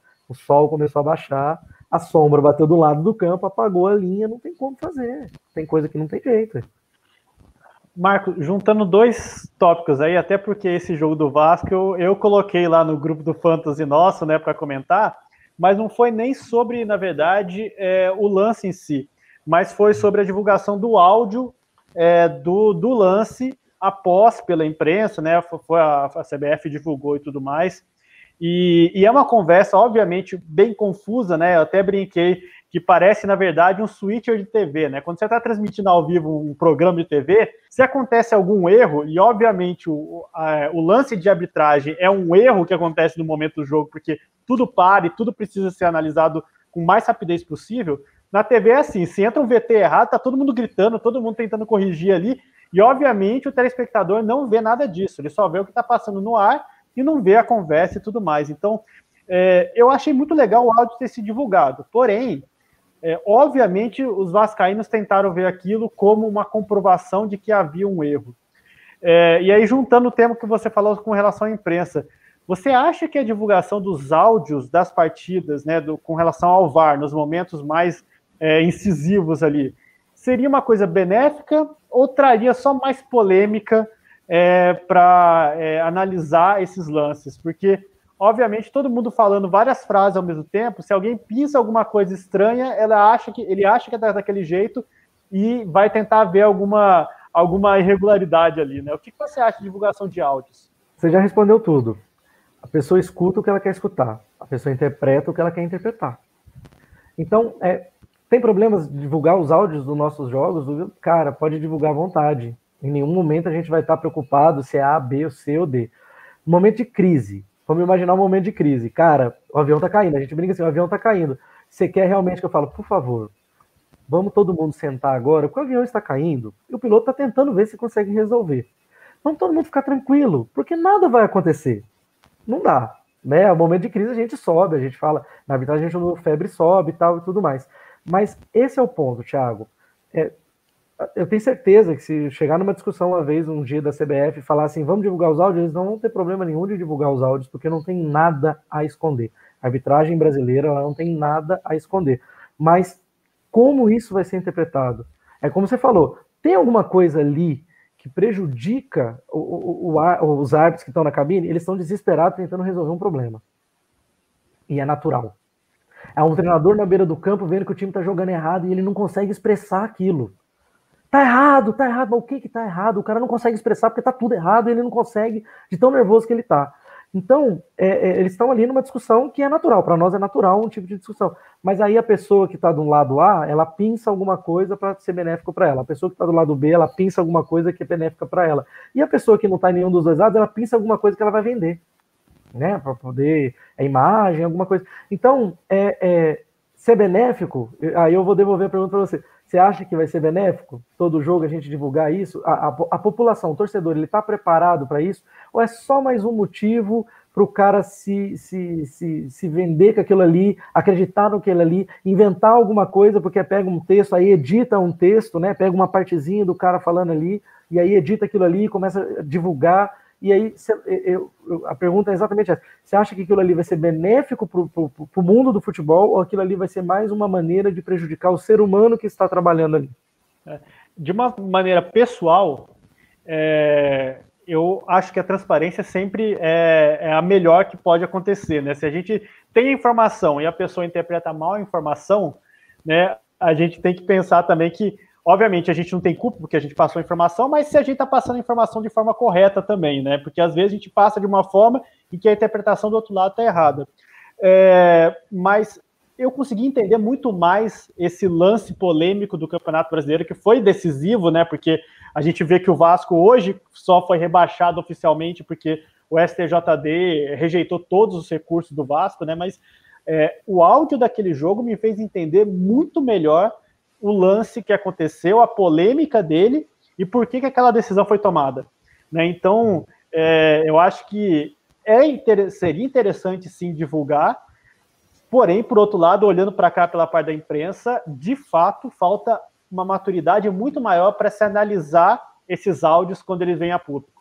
Então, é, não, vou, não consigo dar a solução de fato, né? Mas com relação a isso, mas eu acho que a transparência já saindo em primeiro lugar de áudios divulgados poderia ajudar em um ponto, mas concordo plenamente com você que só, só vendo a repercussão do áudio do Vasco, não há maturidade ainda no debate público para poder analisar esses, esses, esses áudios sendo divulgados.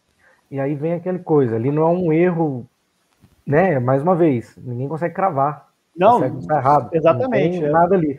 Você é, entende a decisão que foi tomada, né? Eu ouvi no áudio, entendi a decisão que foi tomada e como ela foi tomada.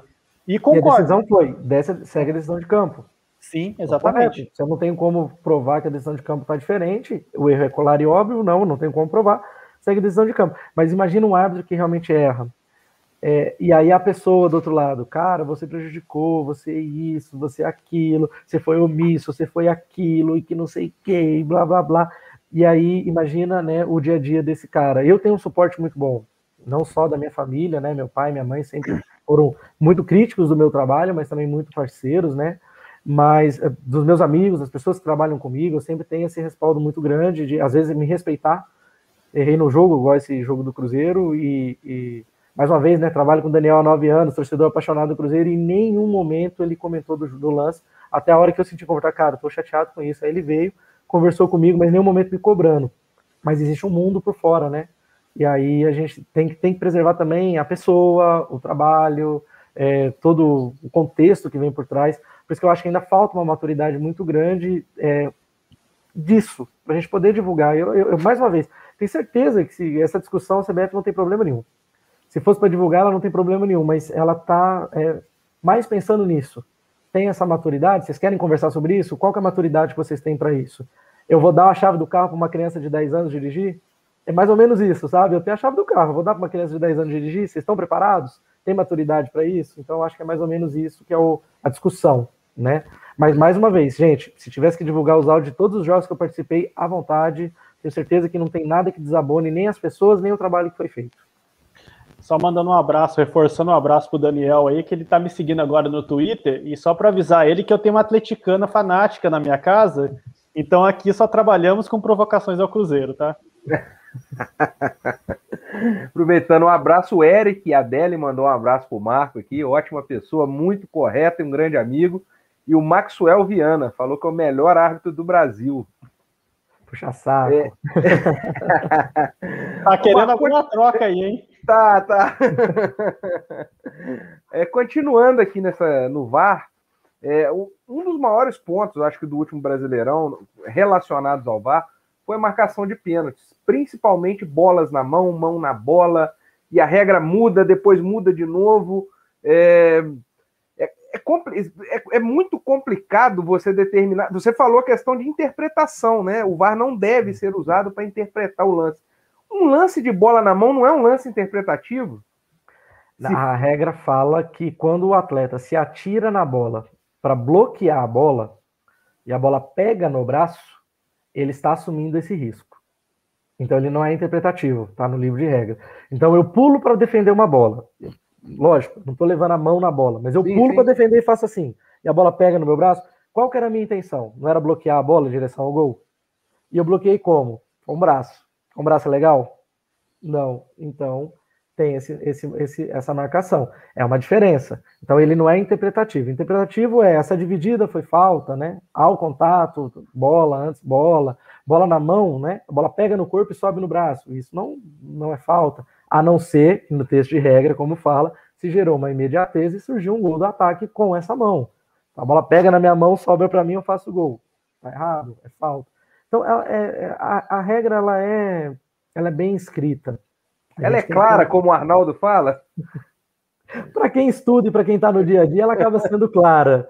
Aí vem aquele ponto, né? Ah, mas se, a, se tem uma brecha aqui que eu posso puxar a sardinha para o meu lado, eu vou puxar a sardinha para o meu é, lado. Todo, todo, lance desse, é, o pessoal, os torcedores já pegam vários lances parecidos. Ó, oh, tá vendo? Aqui não marcou, aqui tá marcando. Tem muito disso, né? Tem.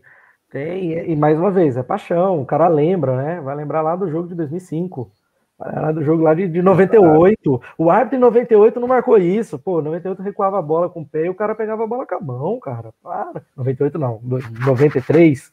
É. Então, aí o cara não marcou lá, mas aqui vai marcar, gente. A regra mudou. E a regra lá é uma, uma mudança dinâmica para a melhoria do futebol. E é difícil.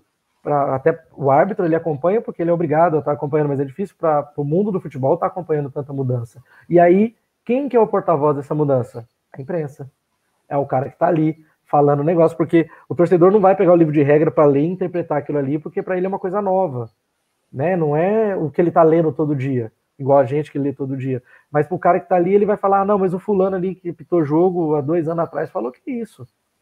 Há é, dez anos atrás. Nós interpretamos pelo que a gente lê nos sites, né? Tá escrito ali, a gente considera aquilo ali como a verdade do, do da regra, né? Exatamente. E às vezes, quando você vai interpretar, a gente, a gente comenta muito isso, ah, mandar um lance aqui para a ouvidoria nossa para reclamar. Aí quando você vai olhar o lance, pô, mas tem 100% certeza que eu acertei o lance. Aí chega na comissão, não, você acertou o lance. Lances bobo, por exemplo, uma falta fora da área. Aí o defensor vai e toca a bola para trás, a bola entra no gol. Aí o árbitro vai lá e dá escanteio. Aí os caras ficam loucos, foi gol, o cara chutou a bola para trás, a bola entrou. Não existe gol contra de bola parada, gente. Não existe gol contra de bola parada. Se a bola tocar no goleiro e entrar, é uma coisa, mas gol contra de bola parada não existe. Então, ah, mas a bola estava fora da área, não tem problema, gente. A bola entrou. Ah, mas a bola está dentro da área. Agora a regra não fala se a bola está dentro ou fora. Mudou, não é tiro de meta, não é nada. Então, assim. Eu, eu, é... me, lembro, eu me lembro até o lance do Rodinei com, no Flamengo e Inter. Na minha opinião, eu nem era. Eu falei isso com o Thiago antes aqui. Eu não expulsaria. Eu não teria uhum. expulsado, mesmo sabendo que beneficiou o Flamengo. Que eu achei que é um lance de jogo, é, na minha visão, né, de torcedor. Mas aí acaba o jogo, e aí os caras pegaram cinco, seis, sete, oito lances daquele mesmo árbitro, e às vezes nem foi o mesmo árbitro, né? Mas colocaram como se fosse lances que o cara dá um pisão, tromba ali o pé com o pé e ah, aqui ele não expulsou, e no Flamengo ele expulsou, porque tá, beneficiou o Flamengo, ou prejudicou o Inter. Então, é, cara, deve ser uma loucura para vocês isso, né? Isso eu, chega em eu, vocês?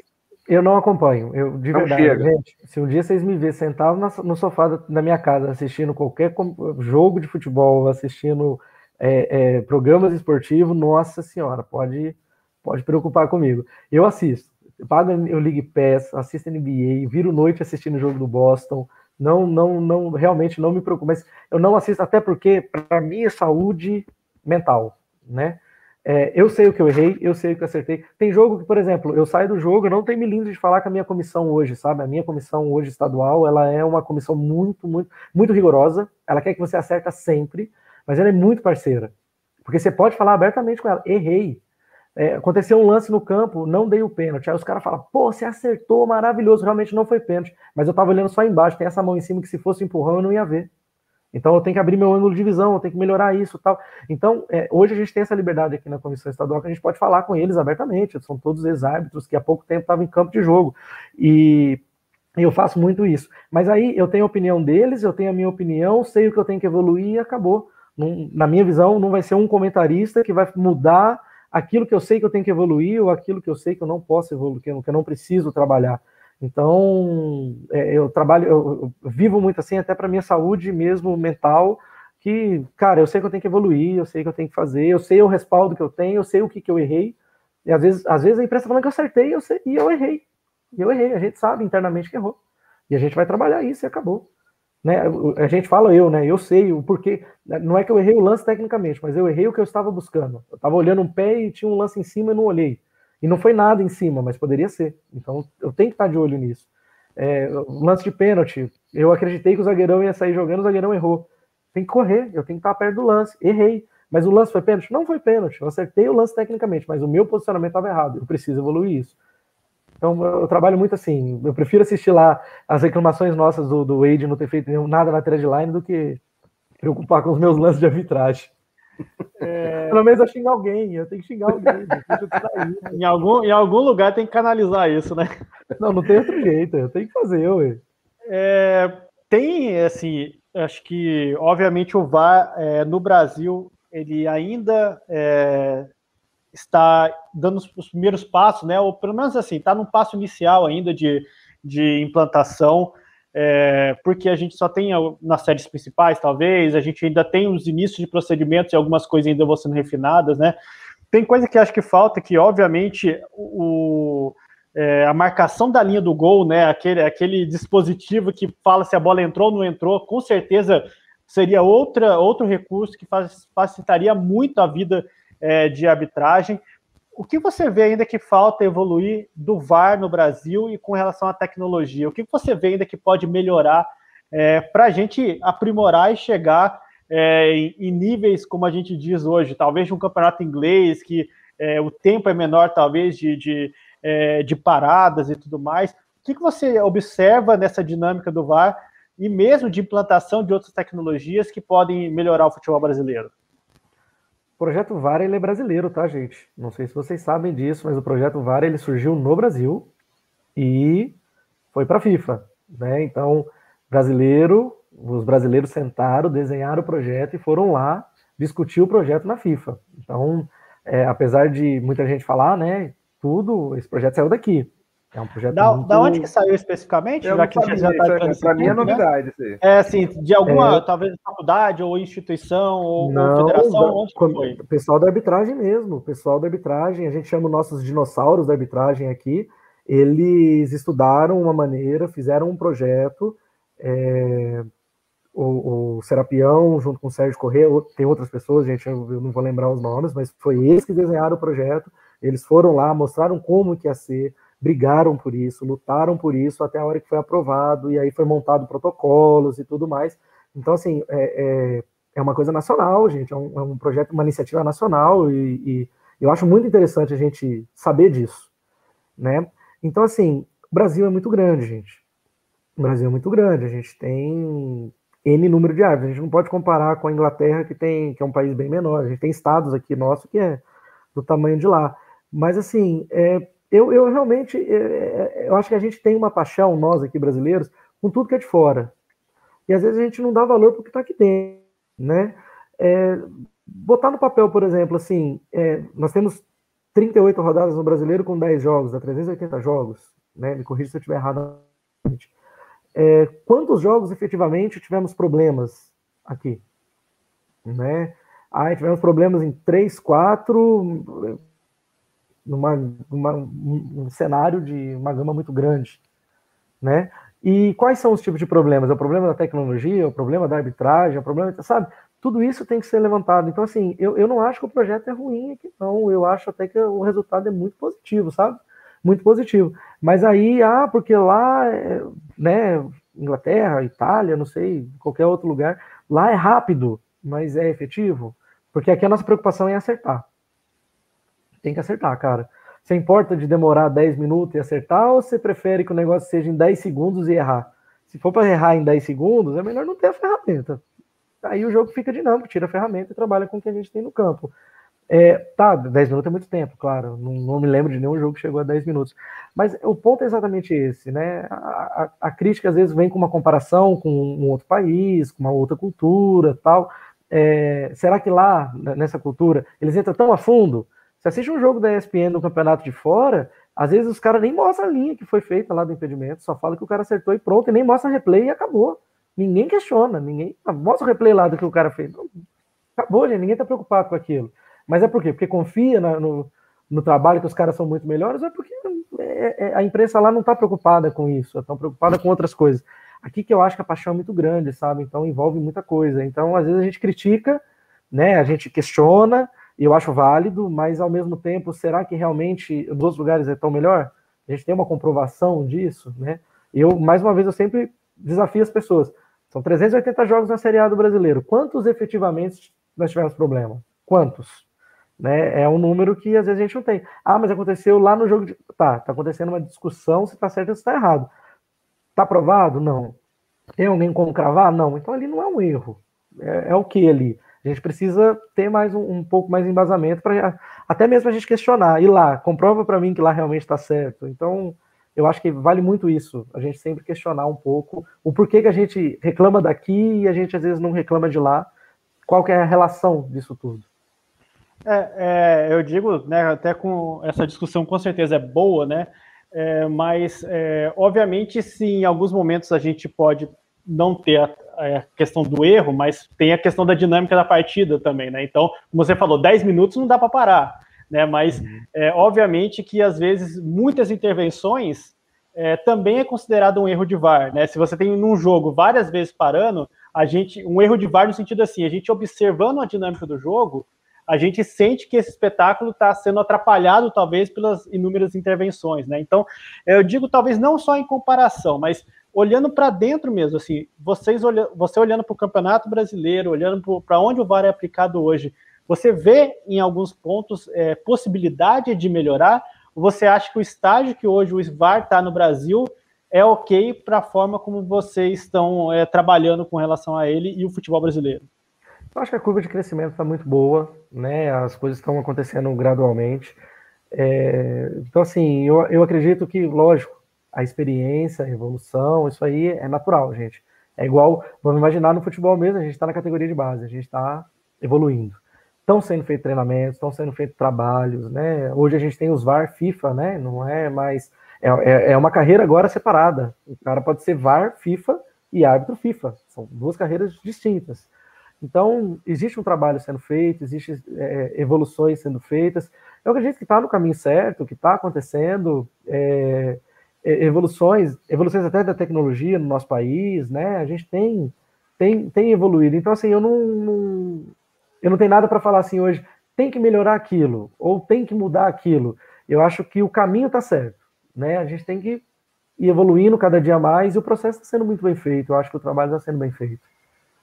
E só como é, o desfecho dessa conversa, assim, né? Como é, apesar de, de crítico, né, né, em alguns pontos, é, foi um pouco como eu falei no início, talvez da nossa conversa, né? É, houve uma evolução enorme do futebol brasileiro com a chegada do VAR. E olha que a gente tem há pouco tempo ele, né? Tipo, então, eu sou extremamente. É até ridículo falar, eu acho, porque existe uma discussão em alguns, é, alguns talvez um pouco mais polemistas, né? Falam, ah, não deveria ter VAR, deveria ter VAR. Eu acho que isso não é nem discussão mais hoje no futebol. Né? Então, não, tem, não, não existe pró-VAR, é, gente que é a favor do VAR no futebol brasileiro. Acho que todos têm que ser, não, não, não tem não tem que ter essa diferenciação, né? Então, a gente só faz, acaba fazendo algumas é, críticas pontuais, porque, obviamente, a gente quer o, tanto um futebol bom quanto um futebol mais justo. Né? E, e como você disse, o VAR traz justiça no futebol, eu concordo 100%. Mesmo que exista erros em alguns momentos, mesmo que a gente discorde em alguns momentos das decisões, mas a questão de justiça, isso está cada vez mais aprimorando o futebol, não só brasileiro, como mundial, e isso é ótimo para o esporte. É, é bom saber isso que o Thiago falou, que prova que o Mengão foi campeão justamente em 2020. Essa é a parte que está aprimorando ainda, tá? Essa é a parte que está aprimorando. Já já a gente vai Nessa chegar. Nessa discussão eu não entro, não sei de nada disso. Eu nem sei quem foi campeão ano passado. tá certo. Foi o time de preto do cartão. Mas só para encerrar esse assunto, VAR, que realmente foi o tema que mais, mais chamou a atenção da galera aqui, era, não era de se esperar menos, né? É, um dos pontos, uma das maiores as, a maior quantidade de perguntas que eu recebi, tanto de amigos quanto aqui no chat também apareceu, é, o pessoal perguntando se com a entrada do VAR, com o advento do VAR, o juiz, o árbitro de campo, ele passou a deixar a decisão mais na mão da cabine, é, toma menos decisões hoje, deixa mais para quem está lá em cima, trocando a responsabilidade, repassando a responsabilidade para o árbitro do VAR, do cara que está lá na cabine? Tem acontecido isso? Não, acredito que não. Até porque é o seguinte: é, o protocolo fala bem claro: o árbitro tem que tomar uma decisão no campo. É em cima da decisão dele que o VAR vai verificar se a decisão está correta ou errada. Né? Então, ele tem que tomar a decisão do campo. E aí, volto a dizer: o árbitro não vai escorar num, num, numa aparelhagem, porque senão amanhã ele está fora. Né? É, não adianta você falar, o árbitro acertou no campo. Ok, ele acertou tudo no campo, mas ele foi na cabine 15 vezes para mudar a decisão. Esse árbitro não vai voltar, gente. Não tem sentido. Então o cara faz o trabalho dele que tem que ser feito. É, e quando vai no VAR e né, muda a decisão tal, justiça no futebol. É isso que importa. Beleza, a cabeça tem que estar tá boa para isso. Mas aí, por que, que eu errei aquele lance? Por que, que eu tive que ir no VAR? Ah, porque eu tive que ir isso, isso, isso. Então eu vou evoluir para que isso não aconteça mais. Então, assim, eu não, não, não acredito que é exatamente isso. Começou num comentarista falando que a arbitragem estava escorada no VAR. E aí tomou-se uma polêmica gigante que a arbitragem está escorada no VAR. Não acredito. Vamos pegar aí os números de 2015, 16, 17, sem o VAR, quantos erros de arbitragem tinha no campo e vamos pegar agora quantas vezes vai na cabine. Aí você vai botar os números, às vezes, hoje com a cabine está até menor. Porque agora o jogador não fica no agarra-agarra na área, porque se ele tiver no agarra-agarra na área e o árbitro não vê, o VAR vai pegar. Então, o, o, gente, a, a, evolução do futebol com o VAR foi importantíssima. Foi importantíssima. O jogador não fica segurando mais no escanteio. Se ele segurar e o árbitro não vê, o VAR vai pegar, cara. E aí o cara já sabe, o cara já tem medo de fazer o errado, porque é exatamente isso. E o futebol fica mais dinâmico. Então, assim, é, eu acredito que se você pegar os números hoje de quantidade de vezes que foram na cabine, os números, não tem esses números, tá, gente? Mas de erros de arbitragem, considerados erros de arbitragem 2015, 16, 17, vocês vão ver que hoje o número é bem menor. Então, aí é injusto você dizer que o cara está escorado no, no, aparelho, entendeu? Porque, na verdade, os erros diminuíram. E o erro é humano, vai acontecer mais uma vez, né? Então, eu acredito muito nisso. Galera, chegando aqui a 10h45 da noite. Tiago, a pergunta final para a gente partir para os agradecimentos aqui. Então vai uma pergunta bem curtinha. Por que não árbitro de basquete, então? Por que futebol? Boa. Eu Cara, eu sou apaixonado com basquete. Imagina se um dia eu vou apitar jogo do Boston. Não dá, não posso. Não posso pensar assim, não, cara. Por isso, é, eu, o pessoal fala muito assim, cara, você é o árbitro dos sonhos, porque você não gosta, você vai lá só para atrapalhar mesmo. Você não tá nem aí se é A ou B ou C. Então é isso, não posso, cara. Imagina, não, não tem como. É, apesar de. E, né, eu não, nunca reclamo de arbitragem em, em, jogo de basquete, imagina, né? Nunca reclamo. Mas assim, é, é, realmente a basquete é uma paixão, né, cara? Então acaba que, que quando você envolve paixão no trabalho, você acaba misturando as coisas. Então, o futebol acabou, acabei virando árbitro de futebol por necessidade financeira. Hoje sou apaixonado pela carreira que eu tenho, né? Sou muito grato, mas eu virei por necessidade financeira. Então, acabou tornando. Eu, eu, eu me tornei árbitro de futebol, não sou árbitro, eu me tornei. E hoje eu trabalho com isso por assim, por gostar muito. Legal essa visão, Knop, até para comparando com jornalismo, por exemplo, né? É, obviamente, o, o, jornalista também tem time de futebol quando começa a trabalhar, né? Mas o meu distanciamento com o time que eu torcia, né? Que era São Paulo antes do, do jornalismo e depois, é uma coisa incrível, sabe? Porque é, quando eu comecei a trabalhar com jornalismo esportivo, é, não fazia muito mais diferença torcer para o São Paulo. Né? É, esse distanciamento foi meio que natural na profissão também, né? Então hoje eu torço para São José porque a interferência do jornalismo esportivo é mínima do São José, né? Se eu xingar o ar, para mim sempre o São José foi roubado, não tem problema, porque eu não vou comentar esse lugar nenhum, né? Então, no basquete, inclusive, também, porque o São José tinha um time de basquete, e o que eu xingava de arbitragem quando a gente ia no Lineu de Moura lá era enormidade. Mas é, o trabalho, quando você tem esse distanciamento, é uma coisa bem interessante. E, obviamente, para árbitro de futebol, é, tem, tem histórias muito parecidas com essas, né? De ou o árbitro não gosta muito de futebol, ou quando pergunta o time dele, ele fala, tipo, para mim não faz muita diferença, né? Não, não é uma coisa mais que me que, que atrapalha a minha vida, uma derrota ou não de um clube. Então é, é, é bem interessante ver essa similaridade também em profissões. Como a gente brincou aqui, você falou bastante de jornalismo, de uma forma crítica, até porque é como você vê também essa. É, é, por estar de um lado de arbitragem, né? mas existem essas semelhanças também quando a gente trabalha com futebol. Por mais que ah, muitos jornalistas possam ter, ter ser torcedores, é, tem muita gente profissional que esse distanciamento é muito grande, né, de, é, de fanatismo ou não, né? Então é legal ter essa proximidade também para terminar um pouco mais apaziguado aí, jornalistas e árbitros.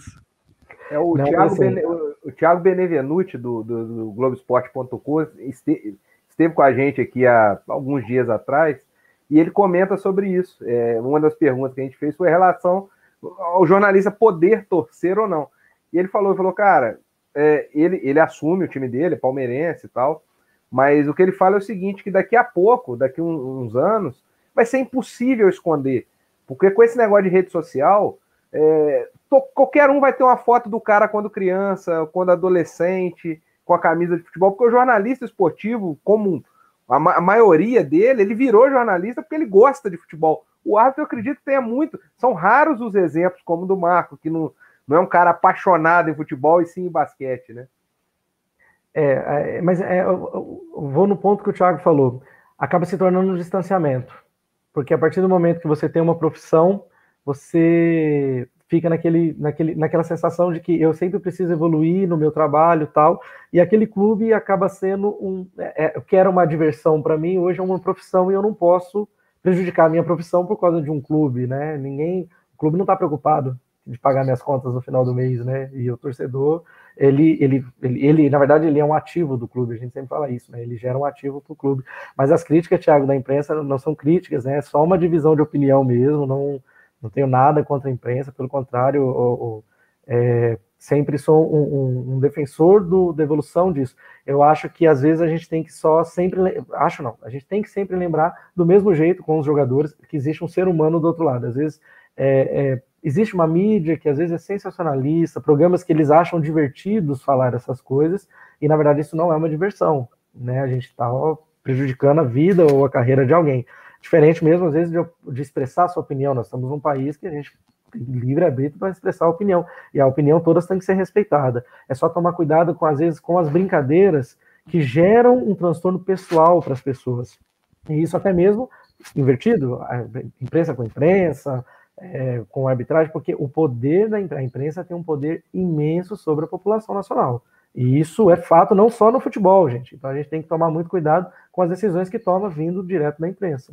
E o sensacionalismo acaba tendo um poder imenso sobre a imprensa, até por, por gerar muito dinheiro também, né? Então, muitas vezes, alguns é programas, é alguns, né? é, alguns programas, alguns canais é. se veem é, quase reféns de serem sensacionalistas para poder ter audiência e ganhar dinheiro. Então, é, é de fato, para quem é jornalista também, incomoda muito estar, é, às vezes, tendo, tendo essa relação de audiência, sensacionalismo, dinheiro, né? Então, é, é complicado, inclusive na imprensa, a gente debate muito isso, mas, é, de fato, é, um ponto que, se por um lado o fanatismo do torcedor é muito bom, por outro lado, a gente pode perder um pouco da parte jornalística por estar tá, é, também só sucumbindo à parte fanática.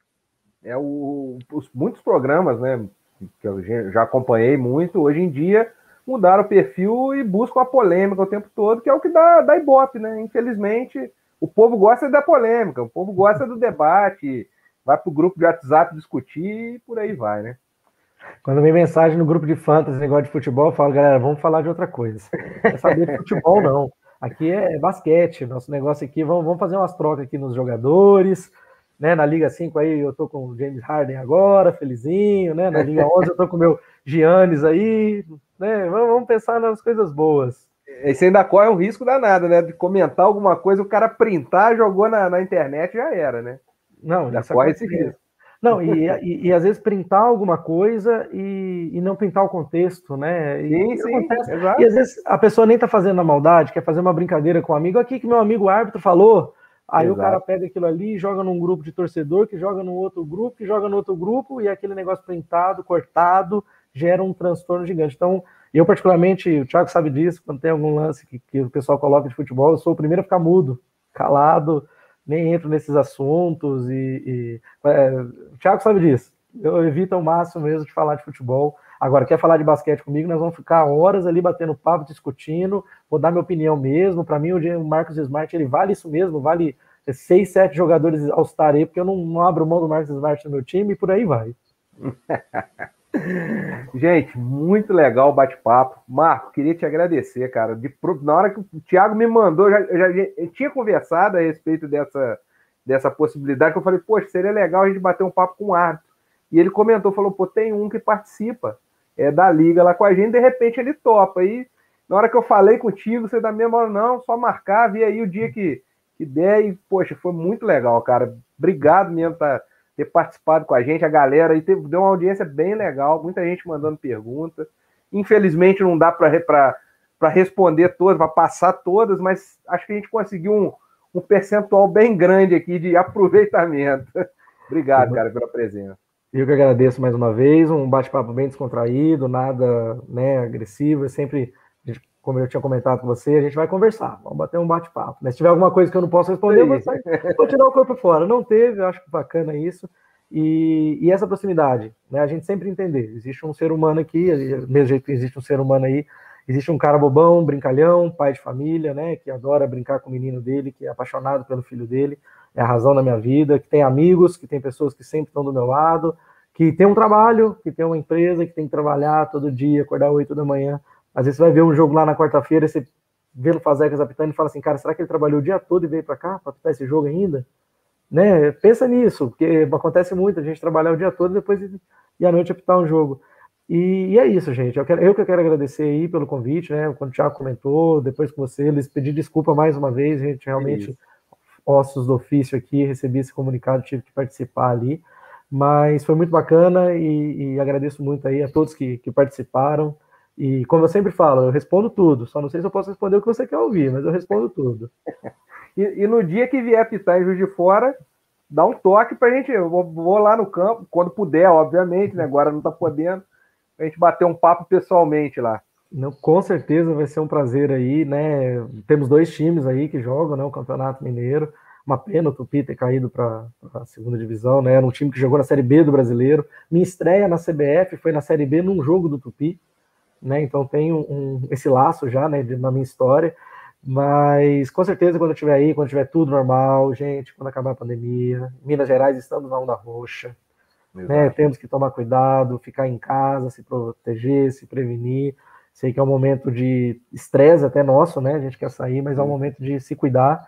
E o Campeonato Mineiro está parado, né? A gente está com estimativa de volta agora dia 1 de abril. Já existe comunicado da é, discussão se vai levar até dia 15 de abril ou se vai voltar mesmo dia 1 de abril. Então, até mais uma vez, o belíssimo trabalho que a Federação Mineira está fazendo, até se preservando em todos os momentos, né? Fazendo todos os protocolos, protocolos muito rigorosos aqui em Minas Gerais. Então, é, vamos se cuidar, que é o momento de se cuidar para tudo voltar ao normal. Quero estádio lotado, quero vocês xingando a minha mãe, quero vocês me xingando no campo, me chamando de careca no campo, que eu só escuto careca no campo, tá? Acho que a imagem de cima mostra que tá falhando um pouquinho, que o pessoal só me chama de careca no campo. Voltar, né, lá, mais uma vez, falando de NBA, os ginásios já tá tendo torcedor nos Estados Unidos. Vamos se cuidar aqui, logo, logo a gente está de volta também, acho importante isso. E é isso, gente.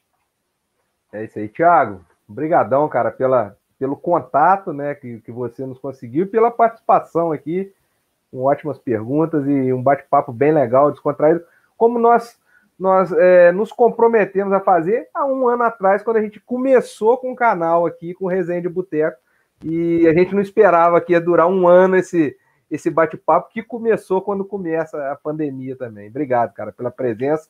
Um abraço na Tamara aí, que está sofrendo com o Atlético dela. Não, que isso, é só alegria, viu? Atlético, Atlético bem, Cruzeiro fora até do G, tá, tá saindo fora do G4 do Campeonato tá fora do G4, fora do G4. Tá, tá na, na, na Campeonato do Campeonato Brasileiro da Série B. É só só tá coisa boa, mas é, uma conversa espetacular com o Marco, né? Porque a gente pode tirar muitas é, dúvidas, tentar entender esse lado da arbitragem. E até esse finalzinho aí, a gente falou pouco de pandemia, né? Eu acho que tinha muitas perguntas e questionamentos também para falar disso, mas é, ótimo que a gente levou a conversa também para outro lado, para a gente poder distrair um pouco, né? Porque o que pesa nesse momento da pandemia é uma coisa muito grande em muitas pessoas, né? Então, é, reforçando esse, esse recado, né? Se protejam bem, se puder, fiquem em casa, se sair, utilizar máscaras corretas também, né? Porque eu estou reforçando isso muito ultimamente com familiares e amigos. Máscara PFF2, né, aquele que vem atrás da cabeça para poder é, se proteger o máximo possível, porque infelizmente a gente está numa tragédia histórica que vai ser lembrada por décadas e décadas depois. Então, ótimo que a gente tenha essa conversa para poder descontrair e arejar um pouco a cabeça de tudo isso que está acontecendo. É isso aí, galera. Obrigado a todo mundo que participou, que, que mandou mensagem, tanto no, no chat quanto no WhatsApp aqui. É... Nos próximos dias a gente está preparando uma entrevista com um jogador do Liverpool. Eu não vou falar o nome, mas eu vou fazer um sensacionalismo aqui. Não vou falar quem que é. Tomara que dê certo. O contato está muito encaminhado, está praticamente fechado. Galera, brigadão, boa noite para todo mundo aí, bom dia para quem for ouvir durante o dia, boa tarde. Valeu e fui.